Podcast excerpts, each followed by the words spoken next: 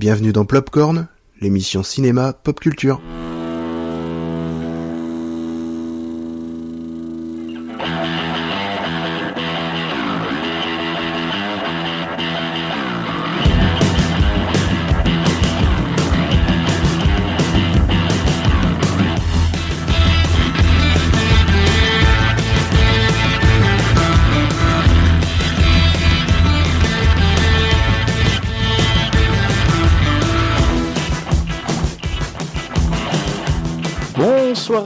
Tous et bienvenue à la 23e émission de Plopcorn. Et c'est une première. On n'a jamais été aussi nombreux. Il y a donc, du monde euh, partout. émission que l'on enregistre, donc euh, émission de fin février. Donc bienvenue à tout le monde. Donc euh, vous qui nous écoutez sur radiocampuspo.fr ou en podcast. Petite présentation des équipes. Alors, on va d'abord faire les habitués et après les invités. Je vous présente le doc. Et bonsoir tout le monde, Euh, Jonathan Crane. Euh, je re- j'en reviens pas qu'on s'en soit déjà à trois- 23 émissions. C'est euh, Ça va vite. Hein après, après, je dis ça à chaque émission. Donc, Oui, t'es euh, incrémente à chaque fois. oui, voilà, pile poil. À chaque fois, on, on se dit, allez, c'est la dernière, ils vont nous virer. et, puis, et puis on reprend. on, euh, c'est bien, c'est super. Je suis très content d'être là avec vous, les copains. Notre ami Marion qui se remet petit à petit, qui commence un peu à, à dormir. On Mais voit. non, pas du tout. Euh, les- Bonsoir à tous. Je suis très contente d'être là. Euh, et puis effectivement, moi j'avais réalisé que la, la fois prochaine, ça va faire deux ans. Ouais. Deux ans que vous m'avez embarqué dans cette aventure. Mm. Voilà, la première que nous avions fait, euh, euh, les ébauches euh, autour de d'une pierre dans un bowling, c'était sympa. voilà. Donc merci les copains. Tout a commencé au bowling, c'est vrai. C'est ça. Et c'est d'ailleurs ben, autre euh, Oui. habitué David, Enfin, habitué, qui vient de moins en moins souvent, mais qui va essayer de revenir plus souvent. Voilà. mais qui a lancé le projet Plopcorn. Ben, euh, on, a essayé, on a essayé de faire ça ensemble, en tout cas. Je ne sentais pas de le faire tout seul, déjà, c'est bien. Ouais, mais c'est vrai. il y avait besoin d'une équipe, et puis une équipe performante, donc c'est, voilà. Mais regarde, T'en même dis pas qu'on va Et- se mettre à chialer. attends. presque deux ans après, on est toujours là. C'est ça, deux ans après. On est attends, toujours pas performant, mais on Attends, travaille. voilà, c'est ça. alors, j'ai une question. Est-ce que l'un de vous sait jouer du violon? Parce que ça rajoute un petit côté dramatique. du. Moi, j'ai du kazoo. Alors techniquement oui. Hein, mais bon, écoute, peut-être un peu de kazoo, on fera ça. Et là, c'est présentation des invités. Alors là, je suis tout excité. Alors, on va commencer par le moins intéressant, donc Laurie.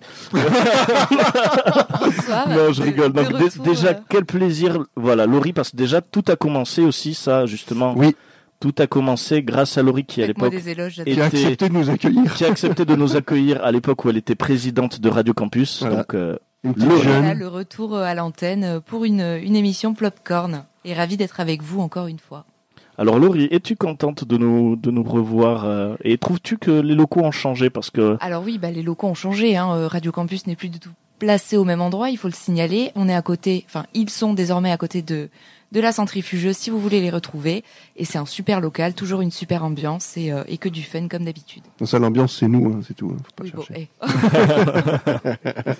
Et voilà, alors là je vais présenter l'invité, donc je suis tout émoustillé. Alors c'est vrai que dans le contexte ça fait bizarre, mais je vais d'abord expliquer un peu l'histoire, parce que ce monsieur que nous avons invité, à l'origine tout d'abord était d'abord le prof d'histoire de mon grand frère. Donc on va Il accueillir a un, été- un ancien, quoi, c'est ça que tu veux Il dire. a été ensuite mon prof d'histoire, T'as mis des zéros à Damien? il a été mon prof d'histoire. Et bon, comme vous savez tous, euh, voilà, j'essaye de faire prof de bio, Mhm. donc euh, concours et tout ça. Et au moment où je m'étais lancé dans le projet, que tous les, mes amis m'avaient dit tu devrais faire prof de bio, j'avais j'avais dit oui, mais je vous préviens, si je dois faire prof de bio, je veux être comme Monsieur Larieux. Et c'était le monsieur qui m'a fait aimer l'histoire. Et, euh, et c'est vrai que il m'a appris qu'on pouvait être prof et cool à la fois. Et c'est là que je me suis dit, bah du coup, je vais faire prof. Alors là, les gens qui nous écoutent, ils sont en train de s'imaginer le père Fouras. Alors, je, je, je, je l'ai devant les yeux, ça n'est pas du tout le père Fouras. Non, il a dit prof Et voilà. d'histoire, Et hein, pas de Et physique. pour hein. l'anecdote, donc du coup, euh, je suis euh, maintenant, à- je travaille à Saint-Do, donc c'est maintenant mon collègue. Mm. Et par la petite histoire, c'est que c'est maintenant le professeur euh, de Laurie. Donc, euh, comme quoi, euh, le monde est petit, peut-être que pot est petit. Alors, je vous présente Francis Larieux. Bonsoir Bienvenue. à tous. Donc, bonsoir, Bonsoir Francis. Francis. Donc, sachant que là, t'es multi-casquette, parce que voilà, notre invité a autant de cordes à son arc que moi j'ai de kilos en trop. c'est, Je commence à en avoir moins, faut pas oublier. c'est euh, voilà parce qu'il il y a aussi C'est-à-dire la- de moins en moins. ces gens j'ai repris du poids avec le stress du concours. Et non, c'est surtout ben, à la fois prof, journaliste. euh, il y a aussi, euh, alors ça, bon, il a joué dans dans un film, petit euh, second rôle en figurant. Mhm. Et expérience cinéma, donc grand passionné de cinéma. Donc, ben, Mhm. je te laisse te présenter. Bon, mais je crois que t'as- t'en as dit beaucoup déjà, donc je sais pas si je peux rajouter quelque chose. Oui, effectivement, j'ai la chance d'être prof depuis, euh, on va dire quelques années, puisque avec ta présentation, effectivement, ça m'a ça ça m'a pas rajeuni. donc j'ai la chance d'être prof à Sendo et à la fac euh, depuis trois ans aussi, et donc de travailler un petit peu aussi pour un média euh, presse écrite. Je sais pas si on peut le citer. Oui, Oui, on peut le citer. On va faire de la pub à la République des Pyrénées, voilà, tout simplement. Oui, oui, Très bien. De toute façon, c'est pas nous le membre du bureau de Radio Campus, donc si on reçoit une plainte, euh, on verra. c'est le bureau. Vicieux. ça. Alors, de toute façon, il y a quoi d'autre? Il y a Sud-Ouest? Il y a il y a Sud-Ouest, il y a les- il y a l'éclair, voilà, c'est vraiment non, mais la l'éclair et la. République, Ouais, c'est un peu, euh, Pardon. On fait une double pub. Bon, il y a Le Monde. voilà. Il y a Okapi. Au Capi.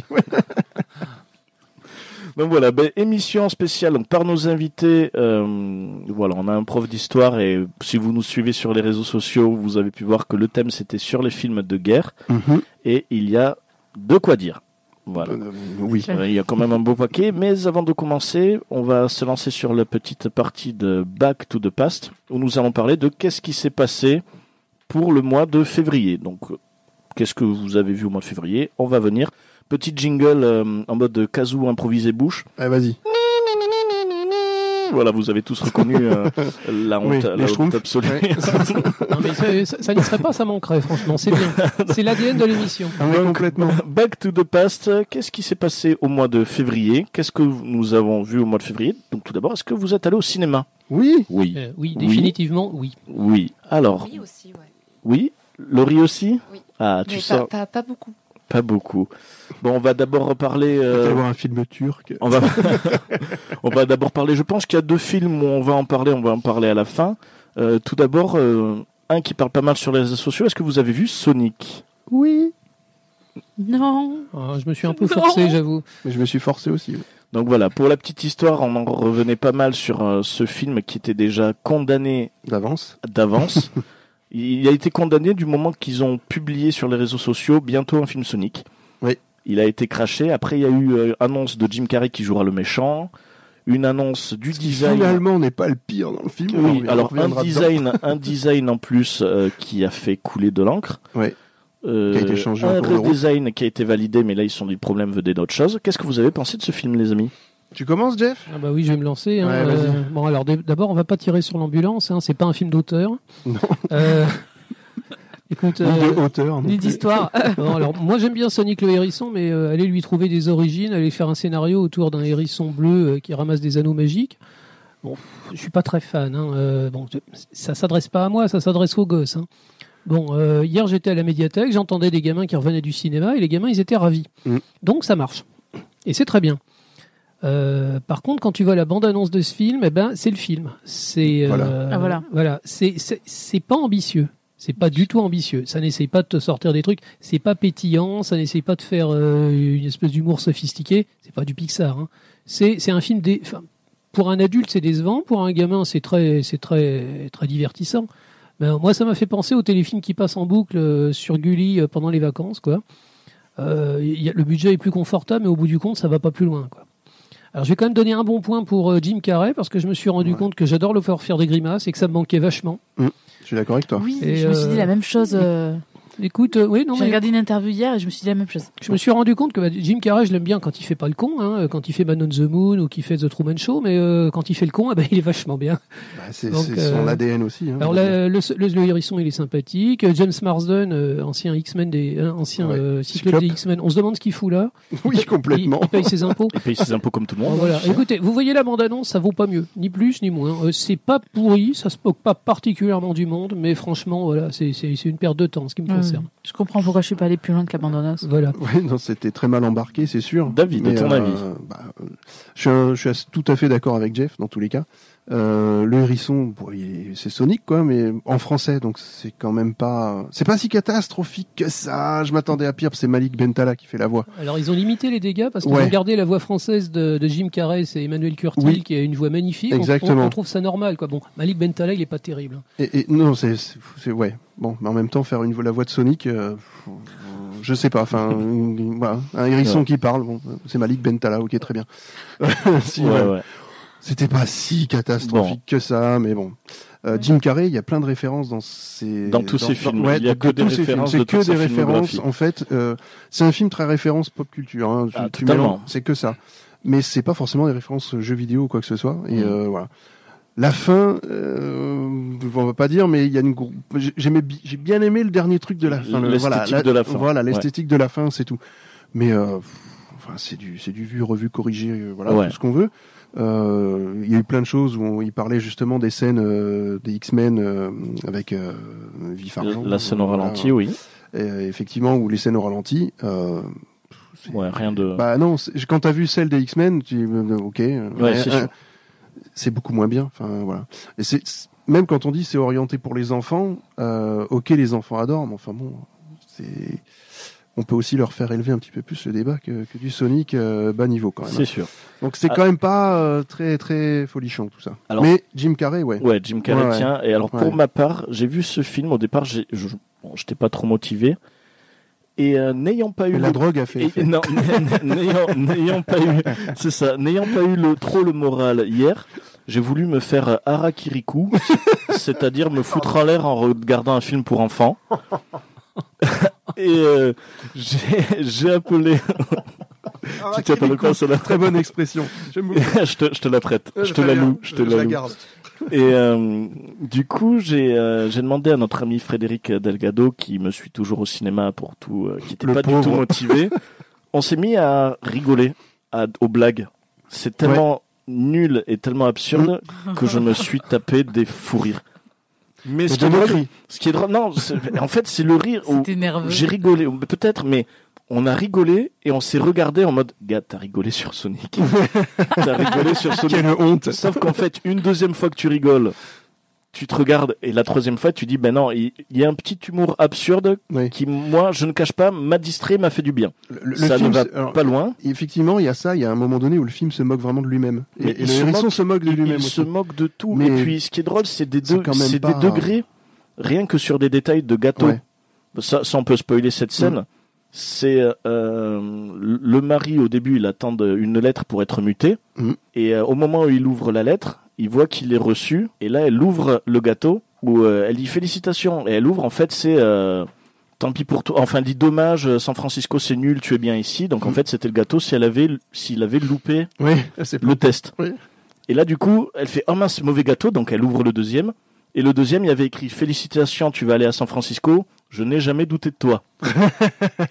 c'est vrai. Et donc, il y a du degré d'humour Oui. qui est vachement fin parce que c'est tout con. Mais c'est des petits trucs fins qui fait que tu souris. Moi, j'ai ça pendant tout le film, j'ai passé un bon moment. Bon, allez, à vous, ça va devenir ton petit plaisir coupable. Non, jamais. Euh, allez, si, en fait, oui. Mais J'ai par besoin contre, d'aide. mais par contre, tu- Mettons-nous non. Sonic. Bah, c'est même pas assez mauvais pour être un plaisir coupable. Non, en fait, hein. après, c'est juste, potable. C'est un film Ouais. potable. Non mais voilà, après il a des trucs, mais c'est tellement ridicule, tu vois, qu'il s'en moque complètement parce que il est dans un bar, Ah oui, non, mais personne ça- n'est surpris parce qu'il Ah est, oui, il y a un hérisson bleu, Ninja mais c'est normal, il a un chapeau et des lunettes de Eh oui. soleil. Et personne remarque. Et puis des trucs tout cons, euh, c'est lui qui conduit quand il y a une voiture. Enfin, quand il y a une voiture, c'est lui qui conduit. Ouais. Alors qu'il sait pas conduire, mais il leur laisse le volant. Que des trucs absurdes qui fait que tu dis, mais ils sont tarés, je sais pas ce qu'ils ont fumé, mais bon. Et Jim Carrey, ça a fait du bien de retrouver du Jim Carrey absurde, Mm. qui en fait trop, mais Mais qui se moque de lui-même. Qui se moque de Ouais, lui-même il se moque et de il se-. Ouais, il fait le job. il parodie du Jim. Carrey, donc ça fait du bien. Ça, fait ça, vraiment du Jim bien. Carrey, il, a, il est revenu vraiment aux sources de, ce, de ces personnages, euh, Voilà. Ace Ventura, Donc ça fait, ces ça fait vraiment du bien. and Dumber, tous ces personnages Ouais, ouais. complètement farfelus. Sachant que c'est un film, voilà. C'était Après. Sonic marche plutôt bien, donc euh, Ah oui, qu'on ah verra bah. a une suite? Et justement, on va comparer. Il marche plutôt bien par rapport à un autre film qu'on va parler. Jeff a publié une super photo. Jeff a publié. Est-ce que C'est un peu pub pour le Facebook de l'émission. Voilà, j'écris vraiment ce que je pense sur Internet. et est-ce que vous avez vu du coup Bird of Prey? Oui. J'aurais préféré me crever un œil. Bird of Sonic Prey. était bien meilleur. Non, je. Bird of Prey. bah oui, oui. Bird of Non, Prey où euh, la fantabuleuse euh, Oui, enfin, histoire de Harley Quinn, donc euh, une mise, euh, une histoire dans un univers où on sait plus trop où elle appartient. Euh, moi, clairement, je me suis fait chier. Il a un côté Tarantino moins bien. Le seul Mhm. truc que j'ai retenu, c'est le sandwich qu'elle se prépare que j'ai refait chez moi le lendemain. T'es vraiment en détresse. Hein. Et je te montrerai les photos. On va le publier sur le Facebook. euh, c'est un délice. Ah. Et la sauce Tabasco fait tout. Et en effet, comme elle dit, pas trop, sinon ça camoufle le goût du fromage. J'ai retenu. Tu peux publier la, la recette. Hein, je vais publier la recette. T'as t'as retenu quelque chose de ce film, ce qui est déjà bien. Hein, voilà, j'ai Oui. dit quelque chose dessus, mais voilà, bah, je pense que je vais vous laisser dire du bien de ce film. Alors, Jeff et David. Vas-y, Jeff. Allez, hop, euh, c'est fa- c'est facile de tirer sur une ambulance encore. Encore hein. Ah, écoute, euh, donc euh, moi, je- c'est vrai que je me suis régalé à écrire une, euh, une, chronique vraiment, des, vraiment affreuse hein, sur ce film. Ouais. C'est pas un film en fait, c'est un anti-film, c'est de l'anti-cinéma quoi. C'est euh, ça se veut pétillant comme du champagne en fait, et au bout du compte, tu te retrouves avec du coca de chez Lidl quoi. euh, ça, ça, ça, ça, Du ça prend- Non, non, mais vraiment, ça, ça, ça se prend pour Snatch, ça se prend pour Deadpool. Et, C'est ça. euh, Mais c'est c'est- ça copie, ça n'a aucun talent, ça n'a aucun intérêt. On a l'impression que c'est c'est un plan com en fait pour faire plaisir à tout le monde si tu veux. Euh, Donc euh, t'as as des filles, alors forcément c'est girl power, euh, c'est empowerment, c'est euh, balance ton euh. Alors euh, c'est génial parce que t'en as une de chaque. T'as une asiatique, t'as Ah, une, bah, ça, t'as une quota noire. Euh, t'as une, t'as une, une latino homosexuelle. Ça, c'est, Mm. puis, puis gros, c'est- c'est au marteau piqueur, quoi. Mm. Et euh, c'est des persos qui sont super intéressants dans les BD. Et là, il y a rien. C'est filmé comme un téléfilm sur France 3. Euh, mais je le pense, je le pense vraiment. qu'est-ce que t'as contre les téléfilms de France 3 Écoute, Il marche très bien. Celui sur les bêtises de Cambrai était exceptionnel. Arrête ça, s'il te plaît. Écoute, écoute, les, les, ils, ils, plan- ils pou- plantent leur caméra à un coin de rue et euh, la, la- la- la boutique asiatique, hop, Harley Quinn en train de sortir de la boutique asiatique, quoi. Plus tard, j'ai vu sur internet qu'ils avaient rajouté en image de synthèse des buildings derrière, parce que c'est, Oui. ouais, ouais, c'est, c'est améliorant en image de synthèse ce truc, Mm. alors qu'on a l'impression qu'ils avaient zéro budget, quoi. Et tout simplement, c'est pas drôle, c'est pas fin, c'est pas pétillant, et c'est pas du tout. euh, Alors moi, j'a- j'avais honte, j'avais honte de me moquer au début en me disant bon, ils essaient de faire un film euh, féministe. Chaque fois qu'ils sortent un film féministe, euh, je, je, je le désingue. Et j'ai une copine en fait, Dieu, Dieu, Dieu la bénisse, merci Manuela si tu si tu nous écoutes. Elle m'a répondu gentiment. Elle a dit c'est du féministe washing. Oui. Et, et elle a raison en fait. Quand Mhm. on se fout de la gueule des gens, et ça, ça c'est vraiment c'est un foutage de gueule. Il y a rien. Il y a vraiment c'est c'est du néant. C'est pas drôle, c'est pas sexy, c'est pas bien fait. Ça, ça se moque du spectateur en fait. euh, ça se moque des gens. C'est de l'argent foutu en l'air. Et je suis content qu'il ait pas. bah, Après, il s'est remboursé. Hein. euh, le budget était pas colossal. Mais Ils il- avaient peut-être prévu le coup. Hein. ils, avaient prévu de gagner un milliard. hein. J'ai retrouvé un article sur Internet où Oui, il non, disait mais- que le, le- il, il voulait être le premier film de, l'année à gagner un milliard de dollars. Ouais, Bon, mais- bah, Sonic l'a tué et c'est très bien comme ça. Ils avaient peut-être prévu le coup de pas faire très cher le film au cas où ça marcherait pas. Oui, ça, parce c'est que... ça, c'est la méthode Joker maintenant. Voilà. Ils vont commencer à faire des petites productions comme ça. ça. Mais le pire, c'est que Margot Robbie, je me disais, mais je la déteste. Je la déteste dans ce film. T'as Mm. envie de la claquer. Dès qu'elle apparaît à l'écran, j'avais envie de lui en foutre une. C'est- affreux. Mais c'est affreux, quoi. dans, dans ce cas-là, va pas au cinéma. hein, Écoute, écoute, écoute, et Margot, Ro- et Margot Robbie, en fait, je, je l'ai vue dans le dernier Tarantino, elle était merveilleuse, elle était oscarisable, elle le était super. C'est le personnage. Au ciné, à Pau, il y a, il y a une salle où dans l'écran, il y, a- il y a des trous. Alors, je veux que tu m'expliques quel cinéma tu vas voir. Parce qu'il parce qu'il Un vient hall, avec ok. elle dès qu'elle apparaissait à l'écran, c'est ça Écoute, euh, ah, je, je connais Harley Quinn. Écoute, je, je me souviens la première fois qu'Harley Quinn est passée à la télé, dans le, le premier épisode de Batman où elle est apparue, je m'étais dit c'est un super perso. J'adore Harley Quinn. Vraiment, je l'adore. J'ai des figurines d'elle à la maison, je la, je- je la trouve géniale. Eh ben, ce film-là, ça m'a donné envie de prendre mes figurines et de les foutre à la poubelle. Je peux plus supporter Harley Quinn depuis que j'ai vu ce film. C'est, c'en est à ce point-là, quoi. Je suis désolé, c'est, euh, l'antithèse du cinéma, quoi. Je- je- voilà. On a compris. Si tu la croises dans la rue, tu. J'a- J'arrête là, je suis très très énervé. D'accord. Bon, on va Oh pas en parler plus. C'est vrai que Bird of Prey, on s'attendait pas à quelque chose d'exceptionnel, et en effet, on a eu quelque chose qui n'était pas forcément Non. exceptionnel. Sauf Ewan McGregor, que moi je trouve très bien. Et encore, moi, je trouve. ça- C'est un de ses premiers rôles de méchant. Oui, faut donc le ça dire. ça m'a fait du bien de le voir en Euh, Black Mask. Je trouvais ça Ouais, intéressant, je, mais je trouve ça pas pas très loin. percutant. Voilà, Oui. pas percutant, mais comme tout le film finalement, il n'est pas pas euh, percutant. il y a- à, la fin, à la fin du film, il met un masque noir parce qu'il s'appelle Black Mask, mais il n'y a, Trop pas de- bien. il y a, pas de ju- il y a pas de Il justification. a rien, mais rien coup, il se dit, justifié. tiens, je vais mettre un masque. Mais il y a rien justifié. Black Canary, c'était euh, super. À un moment donné, il se met à hurler. euh, Oh super. Oui. Mais ça vient d'où? Ça vient quoi? Tu tu- tu allais casser un verre? Oh Bah, super. f- faut lire les BD. Faut Oui, non, mais voilà. mais c'est ça le problème. c'est ça. Le problème, c'est ça, c'est que c'est un film pour euh, pseudo-fans et qui ne plaît pas aux fans. Oui. Et c'est ça le Et problème. c'est d'ailleurs justement ce qui fait que le projet ne sert à rien. Bah oui. c'est que les fans, t'es sûr qu'ils vont détester, mais ils ne s'adressent pas à des personnes qui n'ont aucune notion du voilà. comics.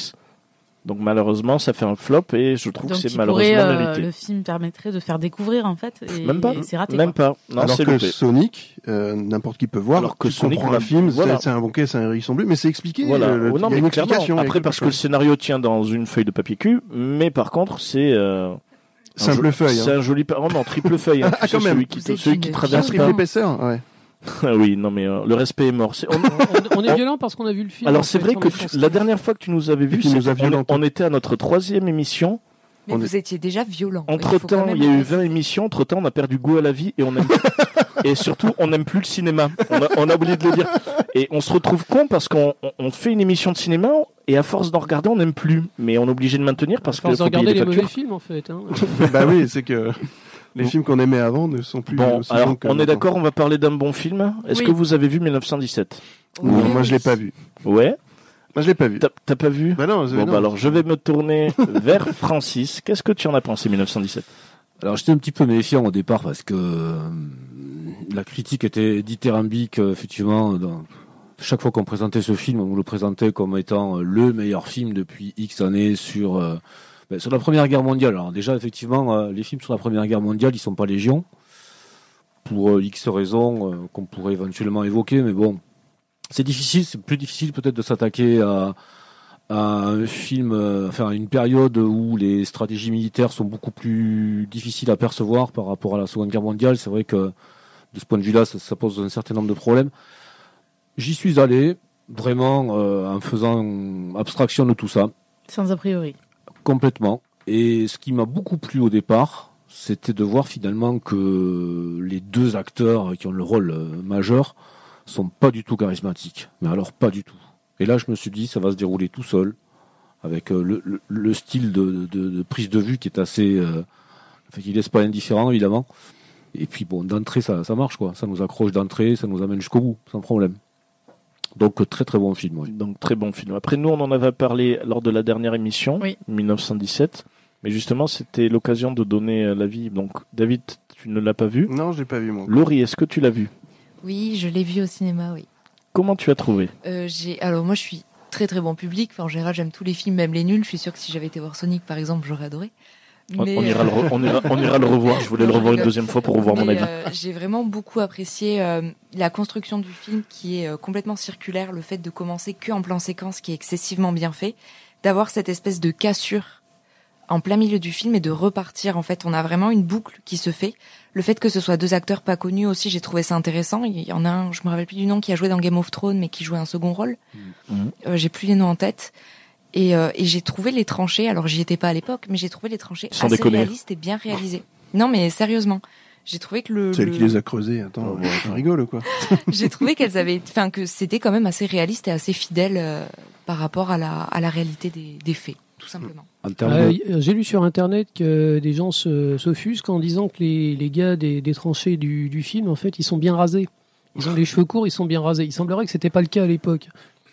Alors justement, ben, Francis, tu veux dire quelque chose? Oui, non, je voulais dire effectivement, euh, d'un point de vue reconstruction ou reconstitution historique euh, au niveau des tranchées, c'est vrai que c'est quand même assez impressionnant. Et puis bon, il y a eu beaucoup, beaucoup de, de, de- de travaux de, reconstitution justement parce qu'il y y a un plan à un moment donné où on les voit sorte de poursuite dans les tranchées, c'est interminable. On se dit mais combien de temps ils ont, euh, ils ont creusé tout ça quoi ça? Alors après, oui, effectivement, comme tu disais.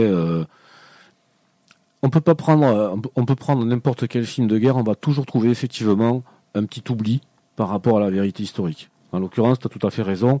Euh, certains, ils avaient l'air en, bon état, effectivement, alors qu'ils étaient au feu, ils étaient au front, ils étaient euh, dans l'horreur quotidienne. Mais de l'autre côté, c'est contrebalancé aussi par le fait que le film montre quand même beaucoup d'aspects de l'horreur quotidienne, quoi. Cette horreur euh, un petit peu implicite finalement, qui est vécue au quotidien, c'est-à-dire la boue, les rats, euh, Le sang. le, le sang, la vermine, les odeurs, les... Mhm. voilà. Ça aurait peut-être fait beaucoup pour le spectateur finalement. Ça, ça peut jamais être parfait, effectivement. Je sais pas, on aura l'occasion peut-être de parler de d'autres films euh, qui, qui sont des monuments du film historique, mais qui ont tous effectivement un, deux, trois défauts. euh. on pourrait parler, je sais pas, du, du jour le plus long qui est considéré comme une référence. D'un point de vue reconstitution historique, oui, c'est une référence, mais alors après, d'un point de vue technique, c'est le best-of des, euh, des âneries, quoi. Ouais. On ne sait pas pourquoi et comment euh, Zanuck, le réalisateur, a, a pu en arriver à, à laisser passer des trucs aussi, euh, Énorme. aussi catastrophiques, Aussi énormes. Bon ben ça, ben justement, c'est intéressant. On va y revenir du coup sur euh, la deuxième ouais. partie. On va vraiment parler du thème film de guerre, mais on va parler quand même du dernier film que je pense que vous avez vu et qui concerne quand même un film de guerre. Je veux bien sûr parler de Jojo Rabbit. Oh oui, pardon. J'adore ce film. D'accord. Euh, bah écoute, ben on t'écoute. Alors moi j'ai été j'ai été euh, outrée, mais vraiment c'est le mot, parce que j'ai regardé pas mal de petites émissions euh, rapidement sur, euh, enfin de, des replays euh, de France Culture et de France Inter, et il s'est fait démonter. Il s'est vraiment fait démonter. Euh, on en a beaucoup qui partent du principe que on ne rigole pas d'Hitler, que ce n'est pas drôle, que c'est pas un sujet amusant et que la manière dont a été traité le sujet, avec justement ce côté un petit peu humoristique, acide, ce qu'on avait dit avec Dorian, Oui, parce qu'on l'a vu on en a- ensemble. voilà, on l'a vu ensemble et on, a, ensemble. on a déjà fait un débrief du coup dessus. mais mais euh, j'ai trouvé que ce, cette critique n'avait même pas lieu d'être. C'est vraiment un film qui qui pour moi retranscrit des émotions qui sont justes, qui apporte une, tri- une critique et une vision des choses agréable et enfin je sais pas, j'ai vraiment beaucoup accroché avec ce film. Ça a C'est- été un sacré coup de cœur. C'était très attendu, hein, ces, ces réactions. euh, déjà, ne serait-ce qu'à la bande-annonce, euh, tu voyais Hitler sauter comme un. Enfin, c'était attendu ces réactions-là de, de personnes qui allaient dire forcément tous les rageux d'Internet, forcément, qui allaient dire que ben, on peut pas plaisanter, on peut pas rire de tout. C'est ça le problème. C'est on peut pas on est rire dans de tout. une ère où on peut plus rire. C'est un petit peu. Oui, euh, c'est ça. C'est-à-dire qu'on ne peut c'est- plus c'est critiquer quoi que ce soit. Moi, je trouve que c'est pas un film drôle en fait. C'est pas du tout un Ah film non, mais justement, mais je suis d'accord avec euh, toi. C'est euh, le- le- c'est- c'est la première moitié du film où Hitler il est marrant parce qu'à la deuxième moitié du film, quand le gamin commence à se poser des questions, Hitler il commence à devenir euh, Ouais, parce que c'est dans sa tête, il, il Mais commence à devenir carrément psychopathe quoi. Je veux dire c'est. Parce que ça représente com- complètement la conscience de l'enfant. C'est-à-dire que le change- c'est- l'enfant change, donc très euh, le exactement ça, en personnage fait. il change aussi. Il y a, il y a un passage clé juste au milieu du film où le film c'est une c'est une comédie douceâtre où on voit que les gens sont malheureux mais que la guerre c'est loin et il y a un passage en fait où le film bascule complètement. Mhm. Ah, je vais pas spoiler mais c'est avec une petite scène avec un petit gimmick le mec il fait basculer le film et c'est bouleversant. Que d'y penser j'ai les les poils qui se dressent et j'ai envie de pleurer. Et moi, j'ai beaucoup aimé Jojo Rabbit. Alors pareil, j'y allais, euh, j'allais un peu au casse-pipe en me disant bon, le film a priori c'est foutraque et c'est pas intéressant. Et pas du tout. J'ai trouvé que c'était formidable. Et je voudrais dire que dans ce film-là, la, la chose que j'ai préférée, c'est la, la prestation de Sam Rockwell. Sam Rockwell, C'est un en- excellent alors, acteur. voilà, c'est un c'est un excellent acteur de second rôle. On pense Ouais. jamais à lui. C'est un type, il est toujours en arrière-plan et il a un talent absolument incroyable. Il joue, il joue le rôle de l'officier en fait. Euh, le mec, il a perdu un œil et c'est lui qui s'occupe des, des jeunesses hitlériennes dans la, dans la région. La guerre est presque finie et dès le début, en fait, il fait pas semblant. Il dit qu'il en a vraiment rien à foutre. Quoi. Il dit qu'il aurait préféré mourir au front. Et petit à petit, c'est un personnage qui se développe et on se rend compte que c'est vraiment un brave type. Un officier nazi, c'est c'est un brave type. Il a un- j'ai trouvé la prestation de Sam Rockwell absolument incroyable.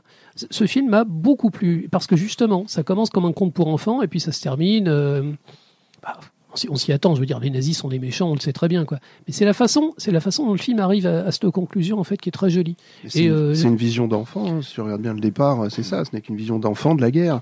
Donc, et l'enfant évolue, il grandit. Et ben, voilà, il grandit avec le film. Enfin bon, Euh, j'applaudis Ta-. Taika Waititi Ah, et, euh, et- et tous les acteurs, même Scarlett Johansson. On croit qu'on l'a vu sous tous les angles et elle trouve, Non. le moyen, elle trouve le moyen de bouleverser encore.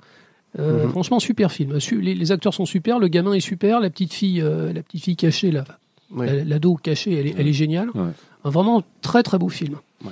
Alors, David, tu en as pensé quoi? Ah ben voilà. Tu rejoins, ah tu oui, rejoins rejoins totalement complètement. Ah oui, mais à rajouter peut-être? Ouais. Absolument rien. Je veux dire, tout a été dit et c'est franchement un magnifique film, quoi. Marion, tu l'as vu? Non, Non? Francis, mais tu en as euh, pensé quoi? tu, tu donnes envie hein, quand tu en parles. Enfin, de voir le film. Oui. tu donnes envie de voir Jeff, le film. Jeff Vraiment, pas excusez-moi, ce envie soir, parce que tu parles d'affiches avec des trous déjà. euh, Oui, c'est parce que j'ai des popcorn. Ah voilà. Pleine forme euh, d'Orient. Ah, Oui. toujours, toujours. Oui, je l'ai vu effectivement. Sur euh, ça. Je suis, moi, je partage tout à fait ton avis. Sam Rockwell est extraordinaire dans ce film d'entrée. Moi, il m'a accroché. Mm.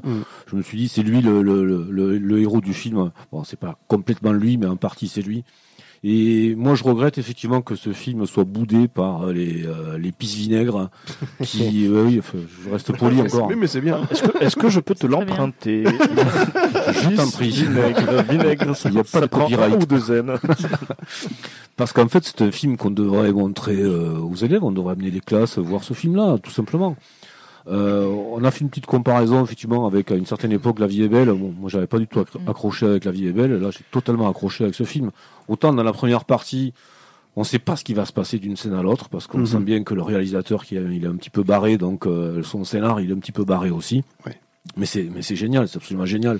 Le d'entrer le le- l'espèce de générique avec la chanson des Beatles. euh, Ça, c'est ouais. extraordinaire. c'était Mais bien il y a choisi. une- là, quand il- tu vois ça d'entrée, tu te dis où est-ce que je vais là, où est-ce qu'il m'amène c'est ça, c'est complètement décalé. C'est fabuleux. Mais c'est bien. Il a, Il faut il dire a que une le- esthétique pop rock, enfin une esthétique pop culture, C'est Ah ça, oui, et complètement, pop complètement. totalement. Il faut euh, dire que le générique de début, en fait, c'est les tournées d'Hitler avec la musique des, des Beatles, comme si c'était des fanas des Beatles qui, qui, qui applaudissaient. C'est Oui, absolument mais, génial. Parce que Ouais. c'est pareil, c'est une grosse critique de, de tout ça. Mais c'est vachement bien fait. hein, Et, super. et moi, j'aimerais juste rajouter que ce que j'ai énormément apprécié aussi dans le film, et après, je suis très sensible Dorian. parce que alors. Pas au cinéma. Ah non, pardon. Alors non, mais euh, bien que je l'aime bien, mais euh, non non, ça a été le côté symbolique. Bon, moi je suis Oui. une grande une grande poétique, tout le monde le sait. Et euh, cette tête. Et j'ai vraiment apprécié ce jeu sur le, le les symboles. Je sais Mhm. pas si non, on peut pas spoiler le spoiler le film du coup, on doit se taire. Oui, Oui. pas de spoil. Sinon, on spoil Eh pas. ben, je ne donnerai pas l'exemple flagrant, mais ceux qui l'ont vu savent euh, de Mhm. quel euh, quel exemple je parle. Et j'ai trouvé ça juste très poétique et très euh, très innocent et en même temps euh, tragique. C'est vraiment une acidité euh, qui est formidable, quoi. Mhm. Donc Marion, il faut que tu le vois. Oui. Et donc, ben, que rajouter Vous avez très bien parlé. Euh, C'est rare que j'ai envie d'amener ma gamine au cinéma voir un film comme ça. Euh, attends Et- un peu peut-être. Non, non, je, je, pla- je plaisante pas. Je pense que les enfants peuvent y aller, en fait. Il y a rien de choquant Ça dans ce dépend film. quel âge. Alors c'est vrai que l'intelligence aussi, c'est qu'il n'y a, il n'y a rien de montré. C'est souvent, euh, c'est souvent de la suggestion. Ouais. Et c'est l'intelligence. C'est que c'est vrai qu'on peut, en effet, comme t'en parles, et justement, je te poserai des fois des questions du style, est-ce que ce serait le genre de film que l'on peut montrer à des élèves? Jojo Rabbit, on est d'accord Alors, complètement. complètement. Complètement. J'ai eu envie que ma gamine le voit, tu vois. Ça n'arrive pas souvent. Ma gamine, elle a 12 ans. Tu, tu, Ouais. cons- tu dirais à partir de quel âge? Pour indiquer aux, Non, aux il- auditeurs. non, si alors ils c'est pas avaient- un fi- c'est pas un film choquant, mais c'est un film en fait que- qui doit être compris. Il faut, Alors, que, les- il faut que voilà. les gamins ils soient en contact avec le, le contexte historique. Si on leur dit juste c'est les nazis, c'est les méchants, ils comprendront pas particulièrement. Mhm. Mais quand tu es dans toute cette euh, t- cette histoire extermination d'un Ouais, Ceux qui peuple, commencent euh, à étudier. la et Seconde surtout Guerre c'est- mondiale, et quoi. surtout la fin de la guerre quoi. La fin de la guerre, euh, les Justement, ta gamine, elle a l'âge euh, pour lequel on va se demander comment on parle du nazisme euh, à un gamin de 10-12 ans. Voilà, ben, le- l'un des meilleurs moyens, c'est justement de voir ce genre de film. Ouais. Et c'est vrai que ce film a, comme on disait, un côté aigre doux.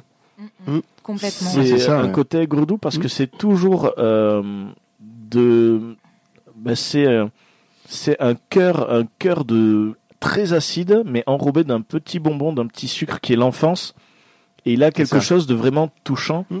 Et ce qui est touchant en fait, c'est que souvent on s'attendait à ce que ce soit euh, le la touche très acide, c'est euh, c'est genre les adultes et la la couche sucrée c'est l'enfance Hmm. euh, enfin c'est le personnage principal mais ce qui est drôle c'est que chaque personne chaque personnage a à la fois les deux couches Oui, bah c'est.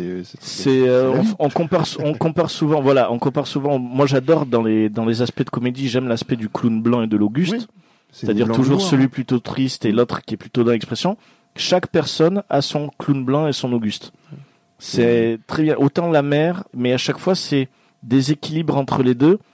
Et finalement Jojo que je voyais comme euh, ben justement peut-être la vision dans la vie est belle Mhm. c'est pas forcément lui qui le génère mais c'est plus son ignorance et son imagination Plutôt un- En fait, La vie est belle et ce film-là, ils sont complètement différents. T'as moins accroché à La vie est belle, je pense, parce que c'est une vision d'adulte. C'est le père. On, en fait, on, on suit le père, pas forcément l'enfant. Là, on suit l'enfant. Donc, euh, t'as une vision plus enfantine et c'est tourné comme ça et c'est vachement mieux. Enfin, à mon goût aussi, hein, je préfère euh, Ouais. largement. Mais c'est différent. Voilà, Mais là, on est plus justement dans les enfants qui Oui. jouent aux adultes. Mais c'est ça. Et, euh, et c'est euh, ce, ce décalage aussi assez intéressant. Mais j'ai trouvé une citation euh, parce que j'ai fait mes petites recherches quand même. Oh mon dieu. euh, dans, Elle a euh, travaillé. dans- non, suis avec le tombée téléphone dessus. devant elle Mais euh, non, non, j'ai trouvé une petite citation par hasard dans les cahiers justement de paroles de poilu euh, Mm. qui dit la guerre est le paradis des soldats et l'enfer des enfants. Et j'ai trouvé que il m'embête. Et j'ai trouvé que c'était extrêmement bien résumé concernant le film Jojo Rabbit et qu'on est vraiment dans cette dimension où les enfants, les enfants jouent aux adultes et les adultes essaient de redevenir enfants. Et c'est toute cette dimension qui va jouer justement sur l'émotionnel. C'est pas le même message du coup. Non. Et moi, ça me rappelle euh, une citation d'Albert Einstein euh, qui disait. Non, je plaisante. hein. Euh, Albert Einstein, il a dit il faut pas croire tout ce qu'on lit sur Internet. Euh, c'est vrai, c'est vrai. Il avait publié sur Facebook, ça m'avait touché.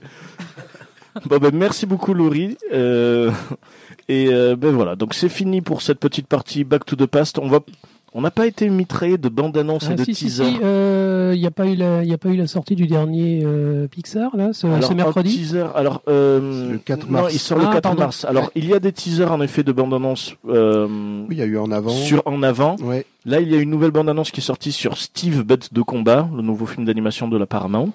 Non, Oui. ça, j'ai pas vu ça. Oui. C'est une ambiance, bah, tu sais, bah, toi tu vas aimer forcément. Il y a un aspect très. C'est- Real Steam mais avec des monstres en tu fait. vois, c'est- Ah bah, ouais, marrant, ça, oui. mais avec euh, l'aspect, tu sais, c'est des- les kaiju Ah, très bien. Ah oui, que bah, ok. t'aimes bien, c'est-à-dire l'aspect du du monstre japonais inspiré Ouais. par euh, l'aspect Godzilla de. Mais on dirait un film DreamWorks du début des années 2000 hein, par contre. Oui, par contre, Ouais, mais mais à voir. Bon, Avec- Steve Bête de combat, et après on n'a pas été jamais. mitraillé en bande-annonce. Donc voilà, je pense qu'on peut terminer sur cette petite partie. Nous Si, allons moi, j'ai faire. j'ai vu un autre film quand même. Tu as vu un autre film Ah ouais. Oh, le Avec ma fille. Oh, Oui. qu'est-ce que tu as vu? J'ai vu le, le Prince oublié. Oui. Avec Omar Sy. Et alors? Eh ben, on s'attend à autre chose hein, quand même parce que c'est du, euh, le, c'est Azanavicius. Azanavicius, on s'attend quand même à quelque chose de différent. Et le film est, alors c'est une vision très adulte quand même. Donc ma fille a 6 ans et demi. Euh, c'était un petit peu complexe euh, la compréhension de euh, effectivement il y a l'histoire racontée et les personnages euh, de l'histoire racontée qui vivent leur vie à côté avec euh, c'est comme un tournage en fait hein. ils sont sur une scène ils sont euh, c'est des figurants ils sont dans la tête de, du père ou de la fille et c'est tout un jeu sur la euh, comment on peut recréer des histoires et, comment on peut raconter toutes ces histoires et mais c'était alors moi j'ai beaucoup aimé voilà ma fille a aimé aussi, mais c'était très compliqué pour elle de comprendre. Donc pour un enfant de 6 ans et demi, c'était un peu complexe. Mais le film est vraiment pas si mal que ça. Euh, Ils bon, ont fait plein de promos et puis plus rien. Est-ce qu'il est pas en train de se casser la gueule au je, box-office je pense aussi, je pense aussi, ouais. Je pense qu'il il doit pas aller plus loin. Tu Dans vois, la on salle, il y l'a- on avait l'avait pas grand monde. oublié. On l'avait oublié Mais alors c'est ça. que la bande-annonce était super enthousiasmante en Et- fait. mais c'était euh, après c'est euh, bon quand tu vois le nom du méchant, tu te dis euh, effectivement c'est très orienté enfant sur certains passages. Mm. Euh, Le nom le méchant s'appelle Prick Prout. Voilà, donc t'es content. Donc Alors, après, je veux dire, le dernier film de Michel c'est Azanavicius, le dernier film de Michel Azanavicius, avant ça, c'était un drame qui se passait euh, pendant la guerre à Sarajevo. Mm. Donc, euh, Oui, je sais même pas si, je sais même pas si c'était pas en noir et blanc. Donc, euh, il veut, il vaut mieux qu'il fasse quand même des comédies. Il est bon pour les comédies. quoi. Ouais, ouais, alors, ça marche plutôt pas mal. Hein. C'est, c'est pas euh, transcendant de rire, hein. Tu- tu- voilà, mais c'est bien fait, c'est très bien fait, et puis ça te fait te poser des petites questions. Si c'était un film américain, il serait déjà remboursé. hein. oui, voilà, c'est Ouais. ça. Mais euh, c'est pas mal. plu Moi, ça m'a plu. euh, j'ai passé un bon moment avec ma fille aussi, donc Et c'est bête. voilà, très bien. Et ben tant mieux. Ah, Voilà. et si, si puisqu'on parle de, de Omar Sy, euh, il y avait la bande-annonce de Cro-Blanc. Oui. On n'a pas, Oui. parlé, on n'a pas parlé de Eh Cro-Blanc. ben vas-y, Eh ben, lâche-toi mon grand. Non, non, mais ça a l'air sympa. Ça a l'air tout à fait sympa. Un beau film Disney avec un chien en image de synthèse et Omar Sy en plein milieu. On se dit purée, mais qu'est-ce qu'il fait là? Il est partout. Mais euh, la, la bande-annonce est sympa. hein. Euh, J'aimerais bien voir ce film du coup, tu vois. Euh, c'est un film de vacances, ça aussi. Eh ben, écoute, on- ou la on Pelle aura- de la forêt? Alors, Ah, c'est voilà. pas, c'est Non, pas c'est Cro-Blanc, la forêt. voilà, L'appel de la forêt. L'appel J'allais de la forêt. dire, c'est l'appel de la forêt avec Harrison Ford. Mais l'appel de la forêt, et moi j'ai vu toutes les, quand sous la bande annonce, il y a toutes les, les choses euh, YouTube euh, qui vont bien. Euh, c'est euh, tous les commentaires YouTube, c'est ils, ils cassent tout quoi. C'est le chien, c'est pas un vrai. J'ai dit, mais, mais normal, on peut pas faire une histoire de. Ouais. On n'est plus dans les années 50 quoi, c'est bon. Alors, il semblerait qu'aux États-Unis, le film s'est pas vendu à cause de ça, parce que pour un film qui, qui, qui veut montrer la beauté de la nature, c'est intégralement en image de synthèse. Et c'est vrai qu'il y a beaucoup de gens qui ont réagi en disant que le chien, bah, c'est un chien de dessin animé, quoi. Bah ouais, mais il a des expressions tellement humaines, le chien, que bah, je trouvais ça, euh, moi ça me paraissait tellement naturel justement de le faire en image de synthèse pour Alors, exprimer une, ça. une curiosité, bon. c'est que le, le- le réalisateur, c'est le mec qui a fait Lilo et Stitch. Oui. C'est un ancien animateur Disney et, et Dragon. Oui, je Ah, l'ai vu ça. Tu m'as Ouais. convaincu. Non mais le- franchement, la bande annonce est très captivante. Hein. Euh, Oui, la bande-annonce est Ah ouais, elle est ouais. super belle. ouais. Après, il y a tellement de films à voir que bon. Mm. Mais euh, l'appel de la forêt, du coup. Voilà, l'appel de la forêt, et pas Alors voilà, et ce n'est pas Blanc. Donc c'est parti pour la petite pause musicale. Nous allons ensuite attaquer la partie sur les films de guerre. Euh, pour les pauses, alors les deux premières pauses musicales, sauf donc du coup la dernière musique sera à part. Ça va être des films qu'on entend sur le thème de la guerre. Donc bien sûr, il y aura quand même un blind test où il faudra Mhm. deviner, mais il y a tellement de bonne musique que je me suis dit, bah tiens, je vais faire une pause musicale où on prend du plaisir à découvrir ou redécouvrir. Ce que je vous propose, c'est que je vais mettre la musique et à la fin de la pause musicale, vous allez deviner dans quel film Ouais. on a vu Déjà un entendu. blind test, quoi. Voilà, on commence déjà, je fais ça. Allez, c'est parti, petite pause musicale.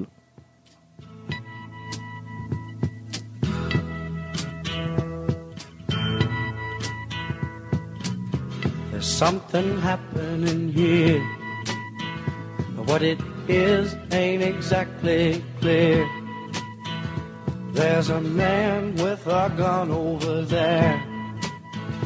Telling me I got to beware. I think it's time we stop. Children, what's that sound? Everybody look what's going down.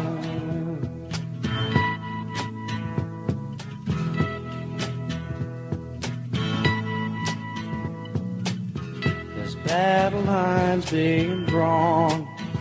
Nobody's right if everybody's wrong. Young people speaking their minds are getting so much resistance from behind. Time we stop. Hey, what's that sound? Everybody look what's going down.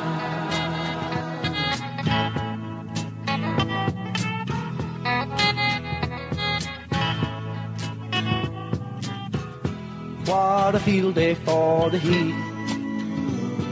A thousand people in the street singing songs and a carrying signs. Mostly say hooray for our side. It's time we stop. Hey, what's that sound? Everybody look what's going down.